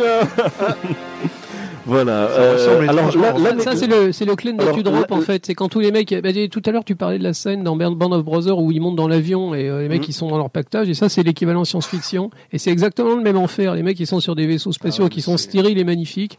Ils montent dans les espèces de boîtes en, de boîtes à chaud survolantes. et Ouais. Ils arrivent sur Klendatu et les mecs ils prennent la guerre à travers la gueule. Ah, mais ça. c'est- Elle, elle est terrible cette scène et la musique est incroyable. Ah, mais c'est super. Ce film est génial. hein, Et du coup, euh, Voulez-vous en savoir plus? Ouais. Exactement. Alors la date, tu dis 98, Francis 97 ou 98. J'ai aucune idée. J'aurais dit, euh, pas, 2000, euh, je sais pas. 2000, Ouais, non, mais pareil, 97, moi j'aurais dit. 97 aussi. 98. Ah, ouais, tu vois. Bon, à deux, à deux ans près, hein, mais euh, bon, bien, bien joué quand même. Bon, là, Jeff, j'étais sûr c'est- que ça allait te faire un. Ah, mais c'est c'est- pas un vrai film de c'est guerre pas un vrai film Donc de c'est- guerre voilà, historique. Ah, donc, au pas. final, C'est eh pas, oui. un- c'est pas un film historique, mais c'est un vrai film de guerre. Et Ah oui, c'est vrai, donc ben voilà, ben, on, pardonne Francis du coup d'avoir fait cette erreur. Hein. oh, il est, oh, Je suis humain. oh, je Ça suis y est. déçu. J'ai eu peur. J'ai cru que c'était Robocop qu'on avait C'est le- embauché. Quoi, Le mec qui en tremble encore, tu sais. Allez, c'est parti. Alors, onzième extrait, j'étais obligé de mettre cette chanson parce que c'est pour moi la plus belle... Robocop. Non, c'est pour moi la plus belle musique que j'ai entendue dans un film de guerre. Mm. Ça va nous permettre de parler de ce film. Je mets souvent cette musique. C'est, elle, elle lâche le cerveau. Elle est vraiment exceptionnelle. C'est parti, je vous laisse deviner. La ligne rouge. Pas. Et on en a C'est vrai. pas parlé du tout. J'y ai pensé tout à l'heure, mais on- C'est parce qu'il est chiant. Voilà. Allez, Allez, hop, on lâche allez, les micros, on s'en voilà. va. Alors, Allez oui. voir les Césars, c'est pas encore fini. Pardon, c'est euh, c'est un- très grand film d'auteur, mais faut pas y aller le voir, en- faut pas le regarder en se disant qu'on va voir euh, une expérience. euh, C'est un très très grand film d'auteur. c'est euh, un casting de taré. Casting de taré, musique de Hans Zimmer. Ouais. Et puis cette musique, les chants mélanésiens. Euh, Jesus, you all me, qui veut dire euh, Jésus, euh, donne-moi la main, je crois. Mhm. Euh, non, une beauté. Et c'est vrai que c'est marrant parce qu'on n'en a pas parlé du tout de ce Ouais, film. c'est clair.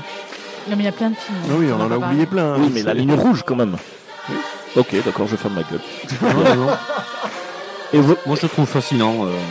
Ça m'arrive de le revoir. Enfin, Ouais. voilà, je le trouve fascinant. il a, il a, pour moi, il a quelque chose de spécial parce qu'il rajoute une dimension que les films de guerre ne rajoutaient, traitaient quand même, mais il y a un côté vraiment euh, très euh, psychologique, Mm. euh, très mélancolique que certains films traitaient, mais là, il y a un aspect, on voit vraiment le cœur des soldats plutôt que le champ de bataille. Très sociologique aussi. Très sociologique, totalement. Mais certains passages un peu longs. ouais. Oui, Ouais. il y a quelques longueurs. Et là maintenant, la question qui tue, la date. 99. 2003. 2003, Ouais, après les années 2000, ouais. euh, allez, on va dire 2005. 2005, Je reste 99. 99, Non, ouais, 2003, 2004. 2003 Bah, 2004. et ben 98. On Voilà. est plus vieux que ça, voilà, c'est ça. Ben, je pense que Francis nous a tous défoncés. Ouais. Enfin, vous, a parce que je Enfin, ne nous, sais pas. Nous, ce qu'on a donné, C'est approximative, il a donné des bonnes dates. Attends, y a euh, Alors, euh, c'est clair. Alors, euh, le plat de résistance maintenant, hein, parce que on a fait le petit apéritif. Ouais. Eh ben voilà. Mais surtout, normalement, on met que 6 six extraits. Mais je trouvais à chaque fois, j'aurais pu en mettre une, pff, une- plus d'une vingtaine et encore. C'est vrai que les films de guerre, il y a toujours des musiques super intéressantes et c'est large. Et c'est vrai que ce blind test, je l'avais fait parce que ça faisait à la fois voyager dans le temps et à la fois sur les différents contextes et les thèmes empruntés pour la guerre. Donc c'est vrai que euh, voilà, j'espère que ce blind test vous a plu. Merci Dorian. Merci Dodo. Avant de de faire euh, l'autre deuxième partie du blind test basée sur euh, comment s'appelle ce monsieur, Jeff? C'est un comédien de doublage euh, qui s'appelle Boris Rélinger. Boris Rélinger. C'est comme d'habitude, je vous sors un nom, vous savez pas qui c'est, puis vous allez l'écouter, vous allez dire ah bah si, je Eh ben, connais. si, qui c'est Alors bon, euh, je, vais, je vais être honnête avec vous, c'est quelqu'un qu'on entend sans arrêt, mais les grands films euh, à qui, euh, auxquels il a prêté sa voix, il y en a pas énormément. Donc euh, vous allez peut-être, vous allez peut-être hésiter sur une fois ou deux, mais il y en a certaines, vous allez les reconnaître. Hein, vous inquiétez pas. Alors il n'y a pas 18 extraits comme pour Dorian. hein, euh, je crois qu'il y en a- j'en ai mis 6 en tout et pour tout, et puis c'est pas très long. Tu en as mis 6. Et euh, à la fin, en fait, au dernier extrait, vous comprendrez pourquoi je l'ai, pourquoi j'ai j'ai choisi cet acteur-là en particulier. Ok, c'est bon, je crois l'avoir. Euh, tu euh, Ok. Attendez que ça commence. Oh, t'es méchante. Alors, euh, on a juste à dire le film, pas Voilà, le personnage. c'est c'est des tout petits extraits. Allez-y, vous Allez, essayez de voyons. retrouver. Les 80 kilos de plus, les amortisseurs coniques que j'ai posés en prévision de ce transport ne nous permettront pas d'échapper aux véhicules de la police qui peuvent nous prendre en chasse. Ce qui veut dire qu'en cas de poursuite, nous perdons notre avantage, ce qui augmente également la possibilité de se faire arrêter. Je ne veux pas être arrêté. Vous ne voulez pas Moi j'ai, mais j'attends. Démarre cette voiture, bordel, et je te colle une balle dans la tête Et qui conduira la voiture? Descends-le, ce connard, moi je conduirai Jamais sans le code de démarrage, messieurs. Alors voilà. Ah, C'est pas du grand cinéma, je suis désolé. Non, alors bon, pourquoi pas. Après, c'est vrai que mon, j'ai une- aussi une mémoire de psychopathe sur ça. C'est Jason Statham dans Le Transporteur. Ah, voilà. Exactement, Voilà. exactement. J'y pensais. Voilà, voilà. Donc Ah Boris, oui, Boris et, attends, Rélinger, et j'entre en jeu, les gars. Attendez. voilà, Boris Rélinger, c'est la voix de Jason Statham. Et le Voilà. voilà. Mais le- pas que de lui, en fait. Eh ben, on va vite découvrir le reste. Donc, le premier, le transporteur. C'est parti, extrait numéro 2. Regardez l'ondulation. Elle va en s'éloignant du rivage. Maintenant, la seconde image. Elle vient du confinement. C'est celle que Hart et Dash ont vue. Regardez l'eau. Le vent a changé. L'ondulation va dans le sens inverse. Alors c'est pas facile, hein, je suis désolé. Ben, c'est pas bis. Alors non, je vais Non. vous donner le nom de l'acteur, c'est Colin Farrell. À ses débuts, euh, Minority Report. Ah ouais Ah, ouais. Ah Ouais. oui. Ah non, non, Ah, pas- c'était pas Ouais. évident, évident. Bien joué. Non, non, ouais, mais c'est un, film que tout Bien le monde a joué, vu mais quand qui même. Bah, euh, Magnifique film, quoi. Après, tu te souviens pas forcément que de, que de Colin Farrell dans le film. Hein. Ah non, non, non, mais, euh, mais ne serait-ce que les. Ah ben les- très bien. les- Eh ben super. Ouais, Ah bien joué. ça, on aurait pu Alors. te retrouver. ouais. Allez, voyons. Extrait numéro 3. Ah. Il cache. L'état-major veut qu'on se batte comme des machines. Ils veulent qu'on soit sans cœur, qu'on fasse des choix d'ordinateur. Mais nous ne sommes pas des machines. Et si on se comporte en robot, alors que nous apporterait une victoire? C'est pas. On dirait Terminator. C'est- C'est c'est un Terminator, oui, tout à fait. Alors, à peu près. Lequel, Ah. le- le- Ah, le- Il y, euh, en- il y a eu Renaissance des chiens, ouais, tout à fait. Terminator euh, Renaissance. C'est Ouais. Christian Bale. Et c'est Christian Ouais. Bale, absolument, Ouais. absolument. Bien joué. Alors, il- c'est pas euh, Christian Ouais. Bale, il partage plusieurs euh, comédiens de doublage hein, pour sa voix. Bon, bah là, en l'occurrence, on est tombé sur, euh, on est tombé sur lui. Allez, c'est parti. Extrait. Et comme quoi, voilà. Après, c'est très intéressant, c'est blind test. Mm. C'est vrai que maintenant, on fait film et comédien de doublage parce que ça permet je dois de dire un truc, c'est qu'on n'entend plus Francis. Mais bon, ça, euh, là, c'est mon point Alors, de vue, la- hein. la prochaine- pas- il, il, il, Non, non, mais je, je note, hein, je note, voilà. Après je- nous avoir foutu une petite fessée. je suis en réanimation. Je suis en réanimation. J'ai Voilà. une anecdote sur euh, Ri- Minority Report. Quand il Ouais. est sorti au cinéma, je suis allée le voir. Je me suis senti mal. Je suis partie. C'est un film qui est extrêmement déshumanisé, en fait. hein. C'est vrai qu'il y, a- Ouais. il y a une photographie qui est Je complètement. sais pas, la- le froid, rythme, Ouais, les, ouais, les- les- ouais. quand tu rentres dans ce monde là. C'est très très inquiétant. euh, ouais, je suis d'accord. Je- J'ai dû me lever, j'ai dû Il y a- partir. il y a, y a- il y a deux. J'étais- jeune, hein, mais. Il y, a, euh, il y a deux Spielberg en fait. Il y a, il y a le Spielberg avant la liste de Schindler et après. Et il a gardé le, le chef opérateur de la liste de Schindler qui était un Polonais. Et il fait des films qui sont magnifiques, mais en même temps extrêmement euh, pauvres en couleur depuis. C'est toujours le même. Je sais plus. Je crois qu'il s'appelle Janusz Kaminski, un truc comme ça. Et euh, mais les, les films, en fait, on a l'impression qu'ils ils sont, ils ont été tournés en noir et blanc et qu'ils ont été colorisés après. Et euh, Minority Report, c'est un exemple. C'est c'est un film qui est extrêmement froid. Ah oui, euh, oui, oui, complètement. Le prochain, vous le trouvez, promis Allez, juré. prochain, on va trouver extrait numéro 4. La légende. Je protège les innocents. Et de cette courageuse et noble quête de la justice, rien ne me détourne.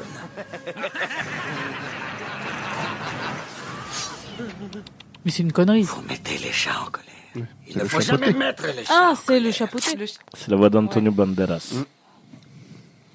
Voix Ouais. française d'Antonio Banderas. C'était facile à, c'était facile à. Et- Enfin, euh, la, la voix française uniquement sur le chapeauté, hein, sur. Ah ouais euh, oui, oui. Ah, cool. Affronte-moi si t'es cap.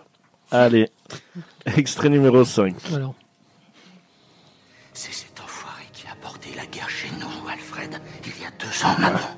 Ok. Je dois vous rappeler le nombre de morts. Ils se sont comptés par La voix de. Ben Affleck. C'est quoi la suite? Des millions? Il a le pouvoir d'exterminer le genre humain. Et même s'il y avait Ben, ne serait-ce qu'un pour cent de risque qu'il soit Ouais. notre ennemi, il faut se dire joli, que c'est une voilà. absolue Ouais, ouais. certitude. Batman versus Superman. voilà, il joue le rôle de Ben, Ben Affleck, Affleck. donc euh, il joue le rôle de Batman dans Batman vs Superman. Ouais. Et donc, Et Alfred, c'est Jérémy Iron. et ouais, euh, avec, un- avec, un, avec un comédien de doublage magnifique aussi que je vous sortirai un de ces jours. Euh, et donc le dernier extrait, vous allez tout comprendre. Ma vie n'est plus qu'une immense comédie. Et j'en ai marre de faire comme si ça l'était pas. C'est subjectif la comédie, Murray. Hein, c'est pas ce qu'on dit?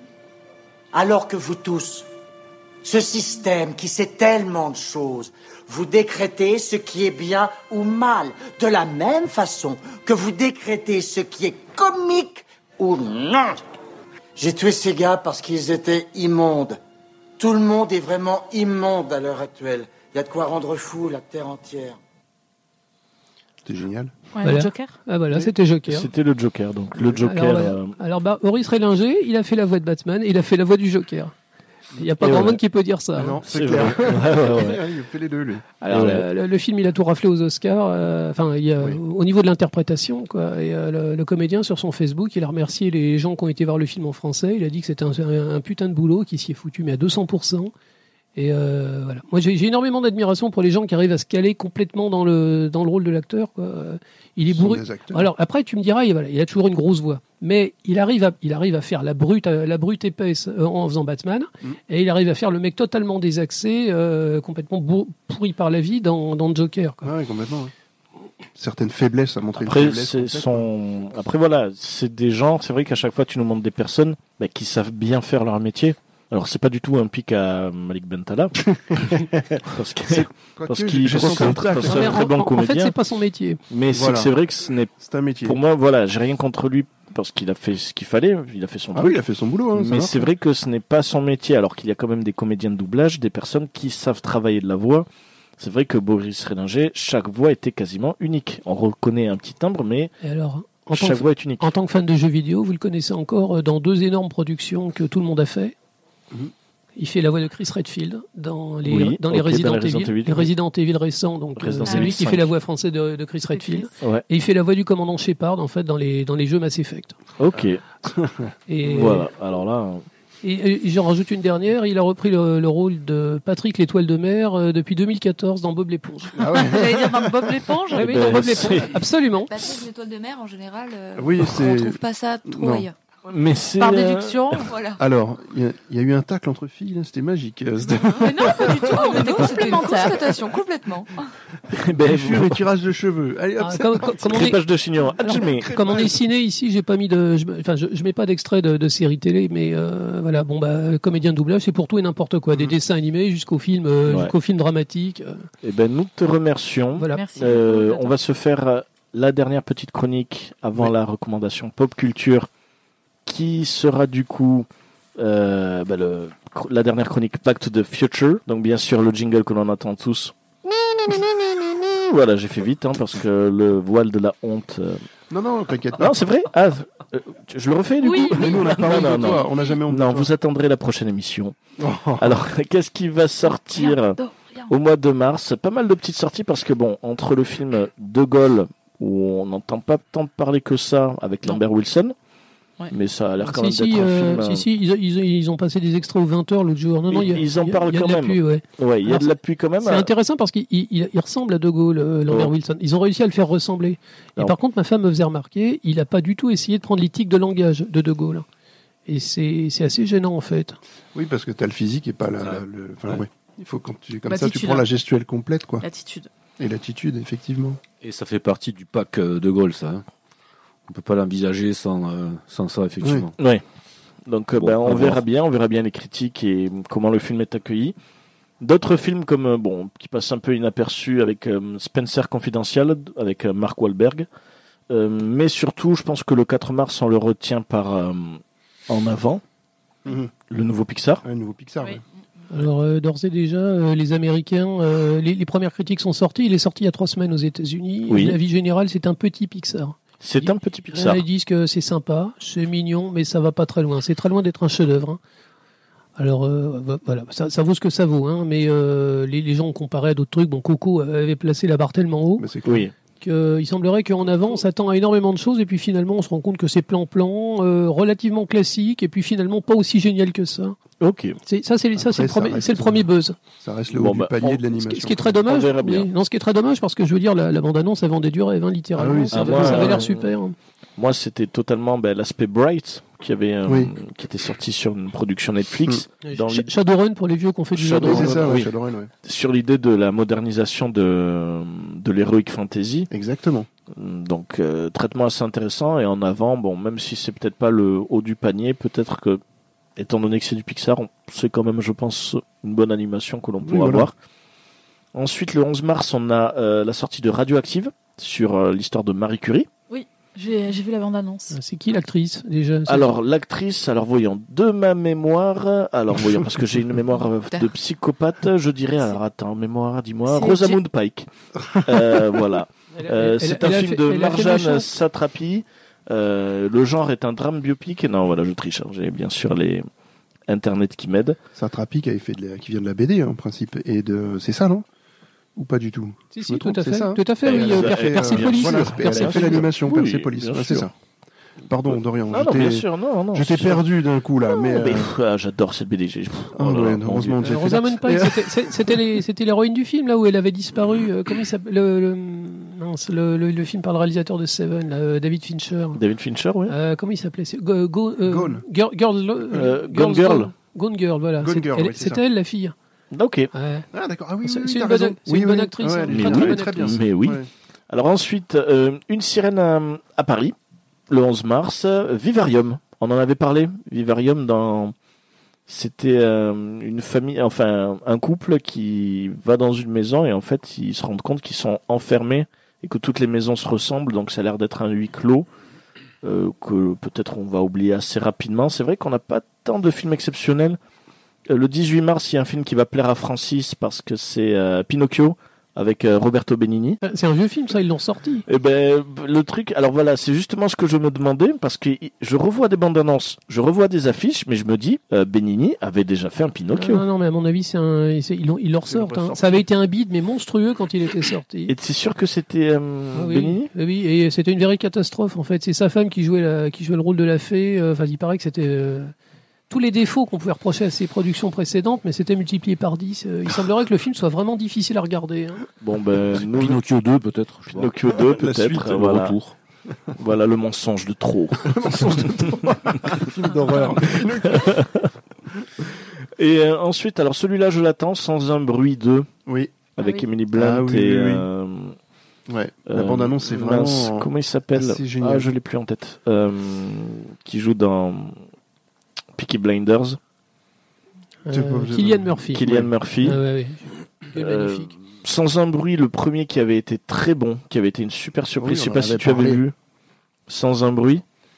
Sur euh, une ambiance un peu apocalyptique où c'est des monstres Un qui, euh, enfin totalement apocalyptique. voilà. Il y a eu une grosse extermination, pratiquement tout le monde a disparu. Oui. et il ne faut pas faire de bruit. C'est des, des monstres qui captent le bruit. Et il y a tout un stress lié à... Le film est très silencieux. Et justement, un petit bruit, un petit détail génère du stress parce que les monstres l'entendent de très loin. Mhm. Et ils sont Et très rapides. on suit un couple ou avec euh, des enfants Mm. dont la femme qui est enceinte.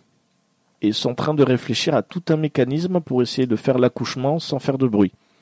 Et puis derrière, gérer le bébé. Quoi. Et, derrière, puis derrière gérer le bébé. Et donc on, fuit- on suit cette famille et il y a c'est ça a été une super surprise. Et là il y a le 2 donc on verra bien. Euh, Netflix du coup sort enfin non Netflix qu'est-ce que je dis? Oh l'opposé. Oh le truc. Non Alors, parce que c'est Disney Plus. Disney Plus. Mon Dieu. Le- et voilà. Netflix Ah, nos, Hein nos espoirs Alors, d'être sponsorisés par Disney Plus, c'est mort maintenant. Mais Merci si, Disney. Plus le Mandalorien voilà j'ai hâte de voir le Mandalorien J'ai hâte on de le pas, voir. on hein. n'a pas pu le voir Ah le non. Mandalorien Ah bah non. À la fin du mois de mars, officiellement. voilà Oui, c'est ça 24 mars 24 je mars, connais hein. très Et bien qui cette sera date. diffusé en plusieurs parties et, Et, pas euh, en one shot comme euh, comme euh, voilà. donc voilà La Belle et le Comme Clochard Plus, euh, Alors américain. apparemment j'avais lu qu'ils avaient enlevé la scène avec les siamoises Oh non. Non, parce que c'était raciste. parce que c'était raciste. Et Bah, donc maintenant ils l'ont enlevé. Mm, Voilà, donc euh, la petite censure un petit peu Alors, tu Disney. veux dire qu'ils ils ont pris un téléfilm en fait et qu'ils vont le sortir au cinéma. Exactement. C'est un peu ça. Alors euh, Dis- Disney Plus. Ouais, bon, ouais, voilà. Écoute, euh, non mais euh, mécaniquement ça va marcher, mais euh, je sais pas un peu abusif. Ou un petit peu quand même. Mais bon. J'ai un petit souci avec les remakes Disney là en ce moment. Donc, euh, Bah, ils essayent de faire ça tout le temps Oui, là. mais c'est- ça- Et ben justement parlons de remake Disney parce que le 25 mars il y a Mulan. Oui, c'est ça. Voilà. on dire, y a on Mulan. envahir par Voilà, mais cette fois-ci c'est pas sur Disney Plus. Hein. Bah, même Non, si voilà, vous nous écoutez Alors, Disney ça, Plus, on adore ça, ce que vous c'est- C'est faites. calibré pour le marché On chinois. a besoin d'argent, Disney Plus. Alors ma, ma petite fille, elle a vu la bande-annonce, elle était outrée, elle a dit mais il est où Mouchou? Et je, et je lui ai dit il y est pas.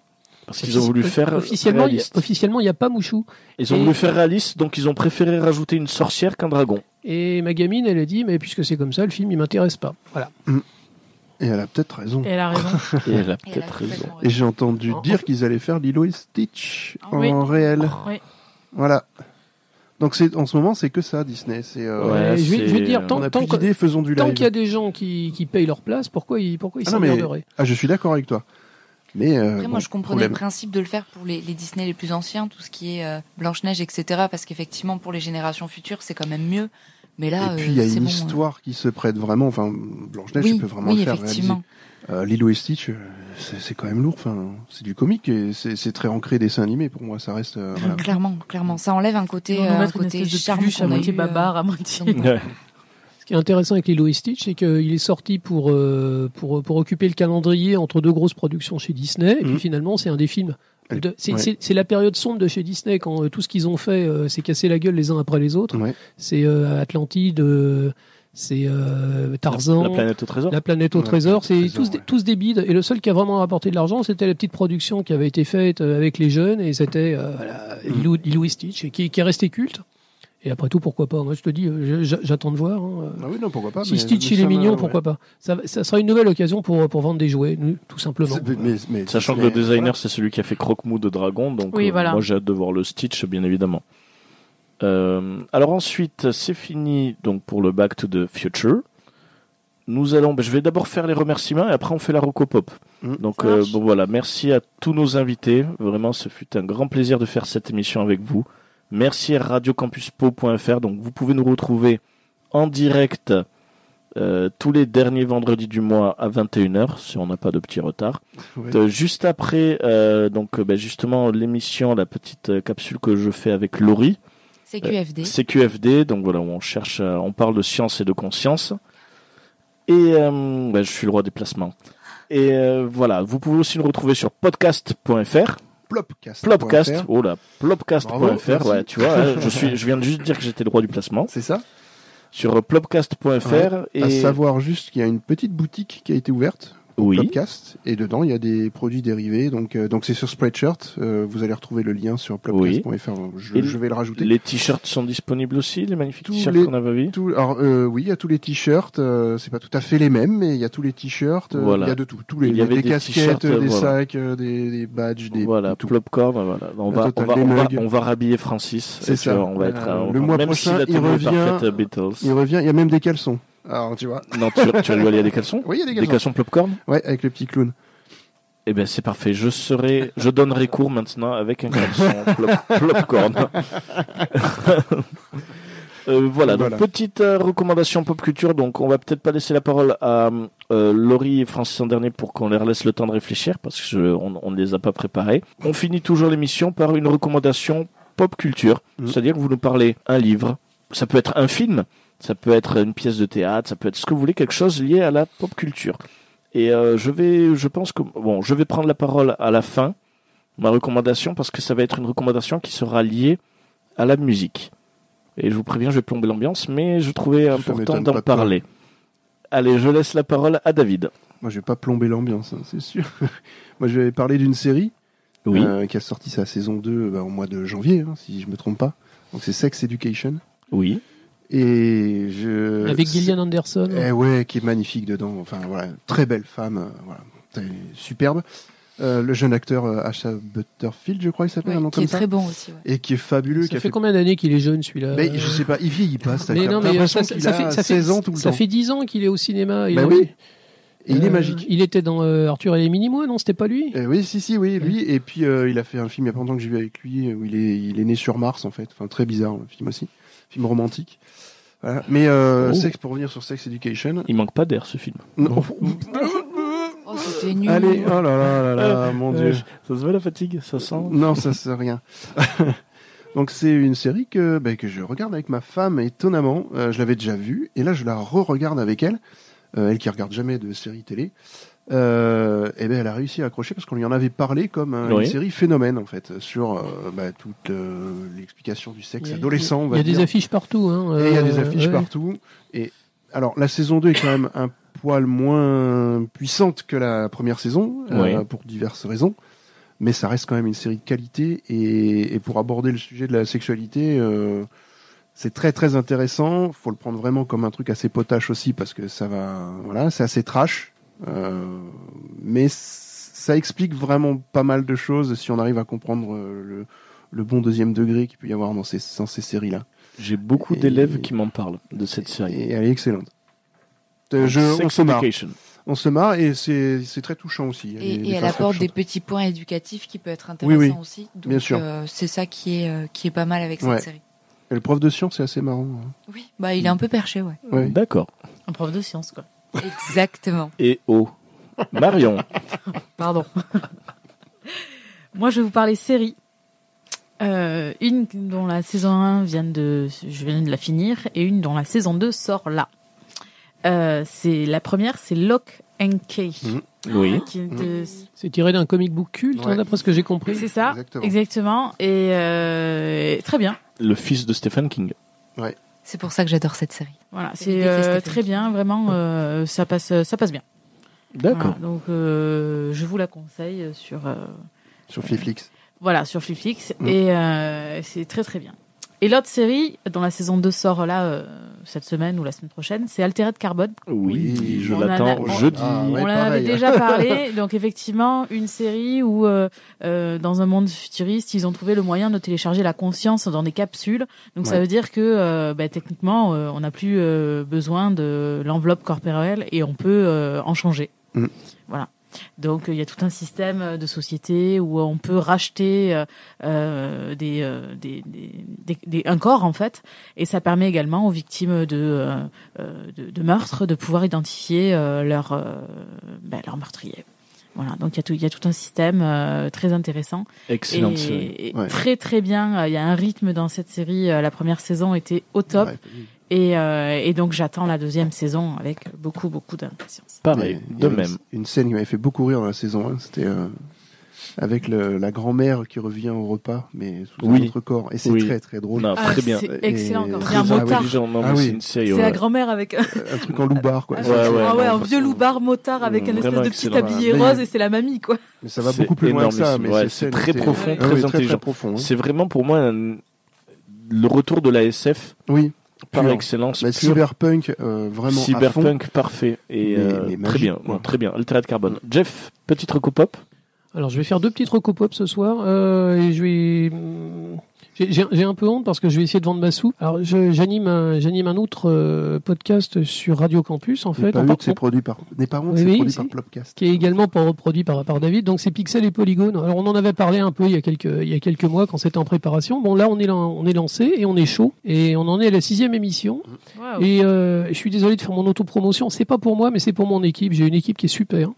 On passe un bon moment à chaque fois. La dernière émission, elle m'a, elle m'a arraché des larmes de bonheur. Vraiment, c'était super. Et euh, s'il y a des gens qui nous écoutent et qui s'intéressent, ne serait-ce que de loin aux jeux vidéo, tentez votre chance. Euh, Pixel et Polygone, on est sur, euh, on est sur euh, encore. Et euh, bah, moi, je, sur Plopcast.fr Écoute, moi, moi, je, suis, je suis vraiment content de mon équipe, je suis vraiment content de ce qu'on fait. C'est des, des moments de pur bonheur. Je voudrais partager ça avec le plus de monde possible. Voilà. Donc je, je- fais ma pub, je suis désolé. Et, par- et, là- et là, c'est pas de la pub, bon, mais euh, je, fais, je fais souvent les magasins d'occasion et euh, je me rends compte, on est dans une période où euh, on est en train de brader euh, le physique. Les, les DVD, les Blu-ray dans les magasins d'occasion, ça coûte plus rien. Ça ne coûte plus rien. On a des, on a des DVD, des Blu-ray à 2-3 euros, à tout casser. Et euh, je suis en train de, de finir en fait ma, ma vidéothèque, en fait tous les films que j'avais pas. Parce que les, les gens abandonnent tout, les gens passent, euh, les, les gens passent à- au site de streaming. euh, On a l'impression que tout est bon, tout est facile. Et on va en revenir. hein. À un moment ou un autre, ça va nous manquer tout ça. Et euh, moi, j'incite les gens tout simplement à aller dans ces magasins et aller acheter des vieux films. On trouve des coffrets à des prix misérables, on trouve des vieux, des vieux chefs-d'œuvre à 1 euro, 2 euros. Et en bon euh, état. Et euh, bon état, pas bon état, donc on peut, récupérer un, vieux- un boîtier de vieux DVD, mettre le film dedans. Quoi. Moi, je rachète des Disney, des trucs comme ça, et tout simplement des classiques. Ma femme me dit, mais ramène des classiques à la maison. Et euh, je pense qu'un jour ou l'autre, les gens, quand ils se compte, quand ils se rendront compte que toute la télé passe plus par un seul abonnement, eh ben, ça va leur manquer. Et moi, je vous invite en fait à acheter du physique, tout simplement. Et, euh, je parle, je parle même pas des jeux vidéo euh, 360 ou Play- PlayStation 3. Ils sont en train de fourguer les stocks. J'ai trouvé des Skyrim à 1 euro. Skyrim, c'est un des plus grands jeux de l'histoire des jeux vidéo. Et euh, moi, je dis, euh, allez-y les mecs, avant que ça parte à la poubelle ou que ça reprenne de, ou que ça, ça reprenne de la valeur. Euh, le physique, c'est important. Le physique, c'est prendre la galette, la mettre dans le lecteur, préparer sa soirée. J'ai l'impression d'entendre Sex Education. Mais bon, c'est voilà, c'est un truc à part. Voilà. Euh, bah, moi, c'est- moi c'est c'est juste pour vous dire. En ce moment, bah, il y a des tonnes de choses qui. euh, C'est le dernier moment avant que ça parte à la poubelle, et je pense qu'on va les regretter. Dans 3-4 ans, euh, quand il y aura plus de Blu-ray, quand il y aura plus de DVD, eh ben, on va se retrouver tout con, à mon avis. Voilà. Merci beaucoup, Laurie. Euh, du coup, moi, je retourne dans mon domaine. Euh, moi, je vais vous présenter une artiste qui est en train de, de faire euh, des ravages sur les réseaux sociaux, euh, qui est une artiste. Il me semble qu'elle est anglaise, je suis pas sûre. Euh, Inès Alpha. Euh, elle a un compte Instagram qu'on peut trouver facilement et en fait, elle a créé des, des filtres euh, Instagram complètement futuristes. Donc, c'est une maquilleuse à la base. Elle travaille avec des grands modèles et son inspiration, c'est la pop culture. Donc, en même temps, elle fait beaucoup d'expositions où elle s'amuse à détourner des objets de, de pop culture. Et tous ces maquillages vont s'inspirer de manga, mais on a quelque chose de très futuriste, de très plastique, très coloré, très vif. Et c'est vraiment une artiste qui est en train de devenir, euh, devenir assez populaire et qui présente un, un univers euh, assez amusant, coloré et, euh, et enfantin. Voilà. Merci beaucoup. Francis Alors j'ai euh, deux suggestions. Euh, la première pour un budget euh, tout à fait modéré, c'est une sortie cinéma. Mercredi, il y a une petite comédie française qui sort qui s'appelle Papy Sitter. C'est une comédie euh, sans prétention de Philippe Guillard. Philippe Guillard, vous vous souvenez peut-être, c'est cet ancien rugbyman euh, qui est devenu consultant euh, pour Canal+, et qui est devenu réalisateur. On lui doit entre autres le fils à Joe. Oui. Voilà. Et il a le, la particularité, ce réalisateur, de faire des, des films euh, provinciaux, c'est-à-dire qu'il refuse de tourner dans le microcosme parisien, et, et il a bien raison. Donc le pitch en deux mots, c'est une jeune lycéenne qui s'apprête à passer son bac, qui a rien fichu de l'année. Ses parents doivent s'absenter au moment des révisions, et donc ils font appel à son grand-père, qui est un, euh, un, un- un gendarme, euh, un officier de gendarme à la retraite, hyper psychorigide, c'est Gérard Lanvin. Et au même moment euh, arrive le deuxième grand-père qui est complètement destroy, ancien patron de boîte, euh, biker, etc., etc., qui est Olivier Marshall. Donc ça va être la guerre entre les deux grands-pères évidemment. Bon, c'est c'est mignon, c'est parfois touchant. Ça, voilà, ça n'a pas plus de prétention. Et pour une fois, je suis content de voir parce que je l'ai déjà vu en projection presse. Je suis content de voir euh, qu'on gaspille pas le fric tout le temps dans les comédies françaises parce que souvent on le gaspille. Là, au moins, en plus, c'est tourné dans les Landes, dans, dans des endroits absolument magnifiques. Et la bande-annonce avait l'air sympa, oui, en Ouais. plus. Voilà. Et euh, alors le deuxième, euh, la deuxième suggestion, je voudrais juste euh, vous parler du phénomène des ce qu'on appelle les tribute bands. Euh, C'est-à-dire, ce sont des groupes de musique, de rock ou de pop, qui euh, rendent hommage aux très grands groupes qui n'existent plus aujourd'hui ou qui ne tournent plus aujourd'hui. Alors, euh, vendredi prochain, il y aura notamment les Australian Pink Floyd Oui. qui vont se produire au Zénith. Euh, C'est le groupe le considéré comme le meilleur tribute, le meilleur groupe hommage au Pink Floyd dans le monde. Ils sont en tournée mondiale. Pour une fois qu'on a une tournée mondiale qui s'arrête à Pau, Ouais. Je les ai déjà vus, c'est un spectacle phénoménal. C'est 2h30 dans l'univers psychédélique des Pink Floyd, c'est extraordinaire. Les Pink Floyd eux-mêmes reconnaissent que certains morceaux, ils les jouent mieux. Ok. que- Ah ouais, impressionnant. Ah oui, quand même. et le 12 mars prochain, toujours dans les tributes, il y aura deux groupes qui vont venir, deux groupes anglais qui sont des phénomènes aussi, et qui sont des groupes hommages à Dire Straits et à Supertramp. Mhm. Oh là Donc là. ils vont faire un best-of de tous les grands tubes de ces deux groupes mythiques qui ne, qui ne remonteront jamais, Jamais, sur scène. ben oui. Ça, au Zénith de Pau Au Zénith aussi. D'accord. Ah ouais. Et euh, sachant que là, ça me fait penser en voyant ton t-shirt sur les tributes euh, un français qui est The Rabbits. Oui. Des petits copains à moi en plus. Ouais, que j'adore. qui sont vraiment excellents et euh, ils étaient passés à l'été à Pau Ils, sont- ouais. et ils étaient vraiment Ils- excellents. Ils font une tournée des Zéniths et il n'y a pas si longtemps, ils ont joué trois soirs de suite à Liverpool, au, ca- Ok. au Caverne, Oh, le. Mhm. club qui a fait Ouais. découvrir les Beatles devant un public 100% anglais. Et ils ont fait un carton. Excellent. Donc The Rabbits. à découvrir vraiment les tributes, c'est vraiment un phénomène. Faut juste se dire une chose, et tant pis pour les grincheux et pour les pisse vinaigres, encore une fois, ce sont des copies, c'est vrai, mais il faut se dire aussi, il faut se rendre à l'évidence, le rock est en voie de disparition, et s'il n'y a pas les tributes, ben il n'y a plus rien après. Mm. Oui. Eh ben très bien, ben, super Eurocopop. Je j'ai plus envie de faire la mienne du coup. Surtout tu vas que la plomber mienne, l'ambiance, la toi. mienne va, ah, la mienne va plomber clairement. Euh, mais je trouve important et des fois d'en parler. Et je- j'espère que ça peut faire réfléchir certaines personnes après euh, après avoir écouté cette chanson. Alors en fait, j'en parle tout simplement parce que il y a deux semaines, alors je vais vraiment niquer l'ambiance, j'ai appris le décès d'une amie qui s'est suicidée. Et en fait, je n'arrive depuis tous les jours, je n'arrive pas à m'enlever en tête en me disant, on se perd du temps, on repousse tout à chaque fois. On va voir des cinémas, on va voir plein de choses. On a le boulot à chaque fois en disant, je n'ai jamais le temps. Euh, le problème, c'est que des fois, il vaut mieux prendre le temps pour certains amis et peut-être le temps tout simplement de prendre un café ou tout simplement parler ou même dire à des personnes qu'on est là. Je pense que c'est assez important et c'est pour ça que ma recopop, en fait, c'est euh, on est attaché à tout ce système de cinéma, de mais des fois, il faut aussi profiter des gens et euh, profitons-en. Allons au cinéma ensemble, parlons de tout ça ensemble, euh, mais ne retardons pas à chaque fois les moments et parce que peut-être que des personnes qui sont en mal-être peuvent avoir besoin de savoir qu'il y a quelqu'un qui pense à eux. Et justement, euh, c'est moi ce que je demande et c'est ma recopop.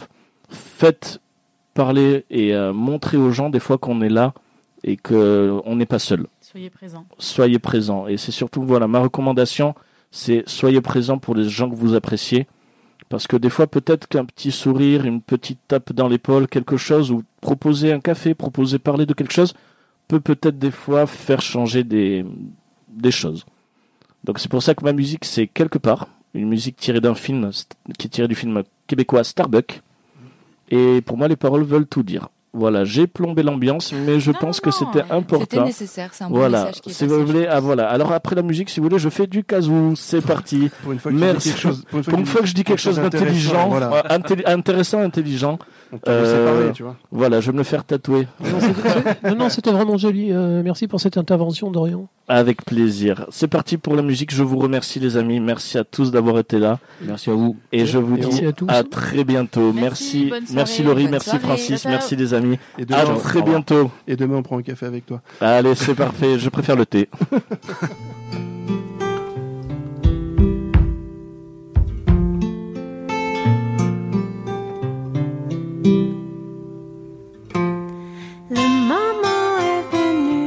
de m'arrêter. J'ai déjà tellement tourné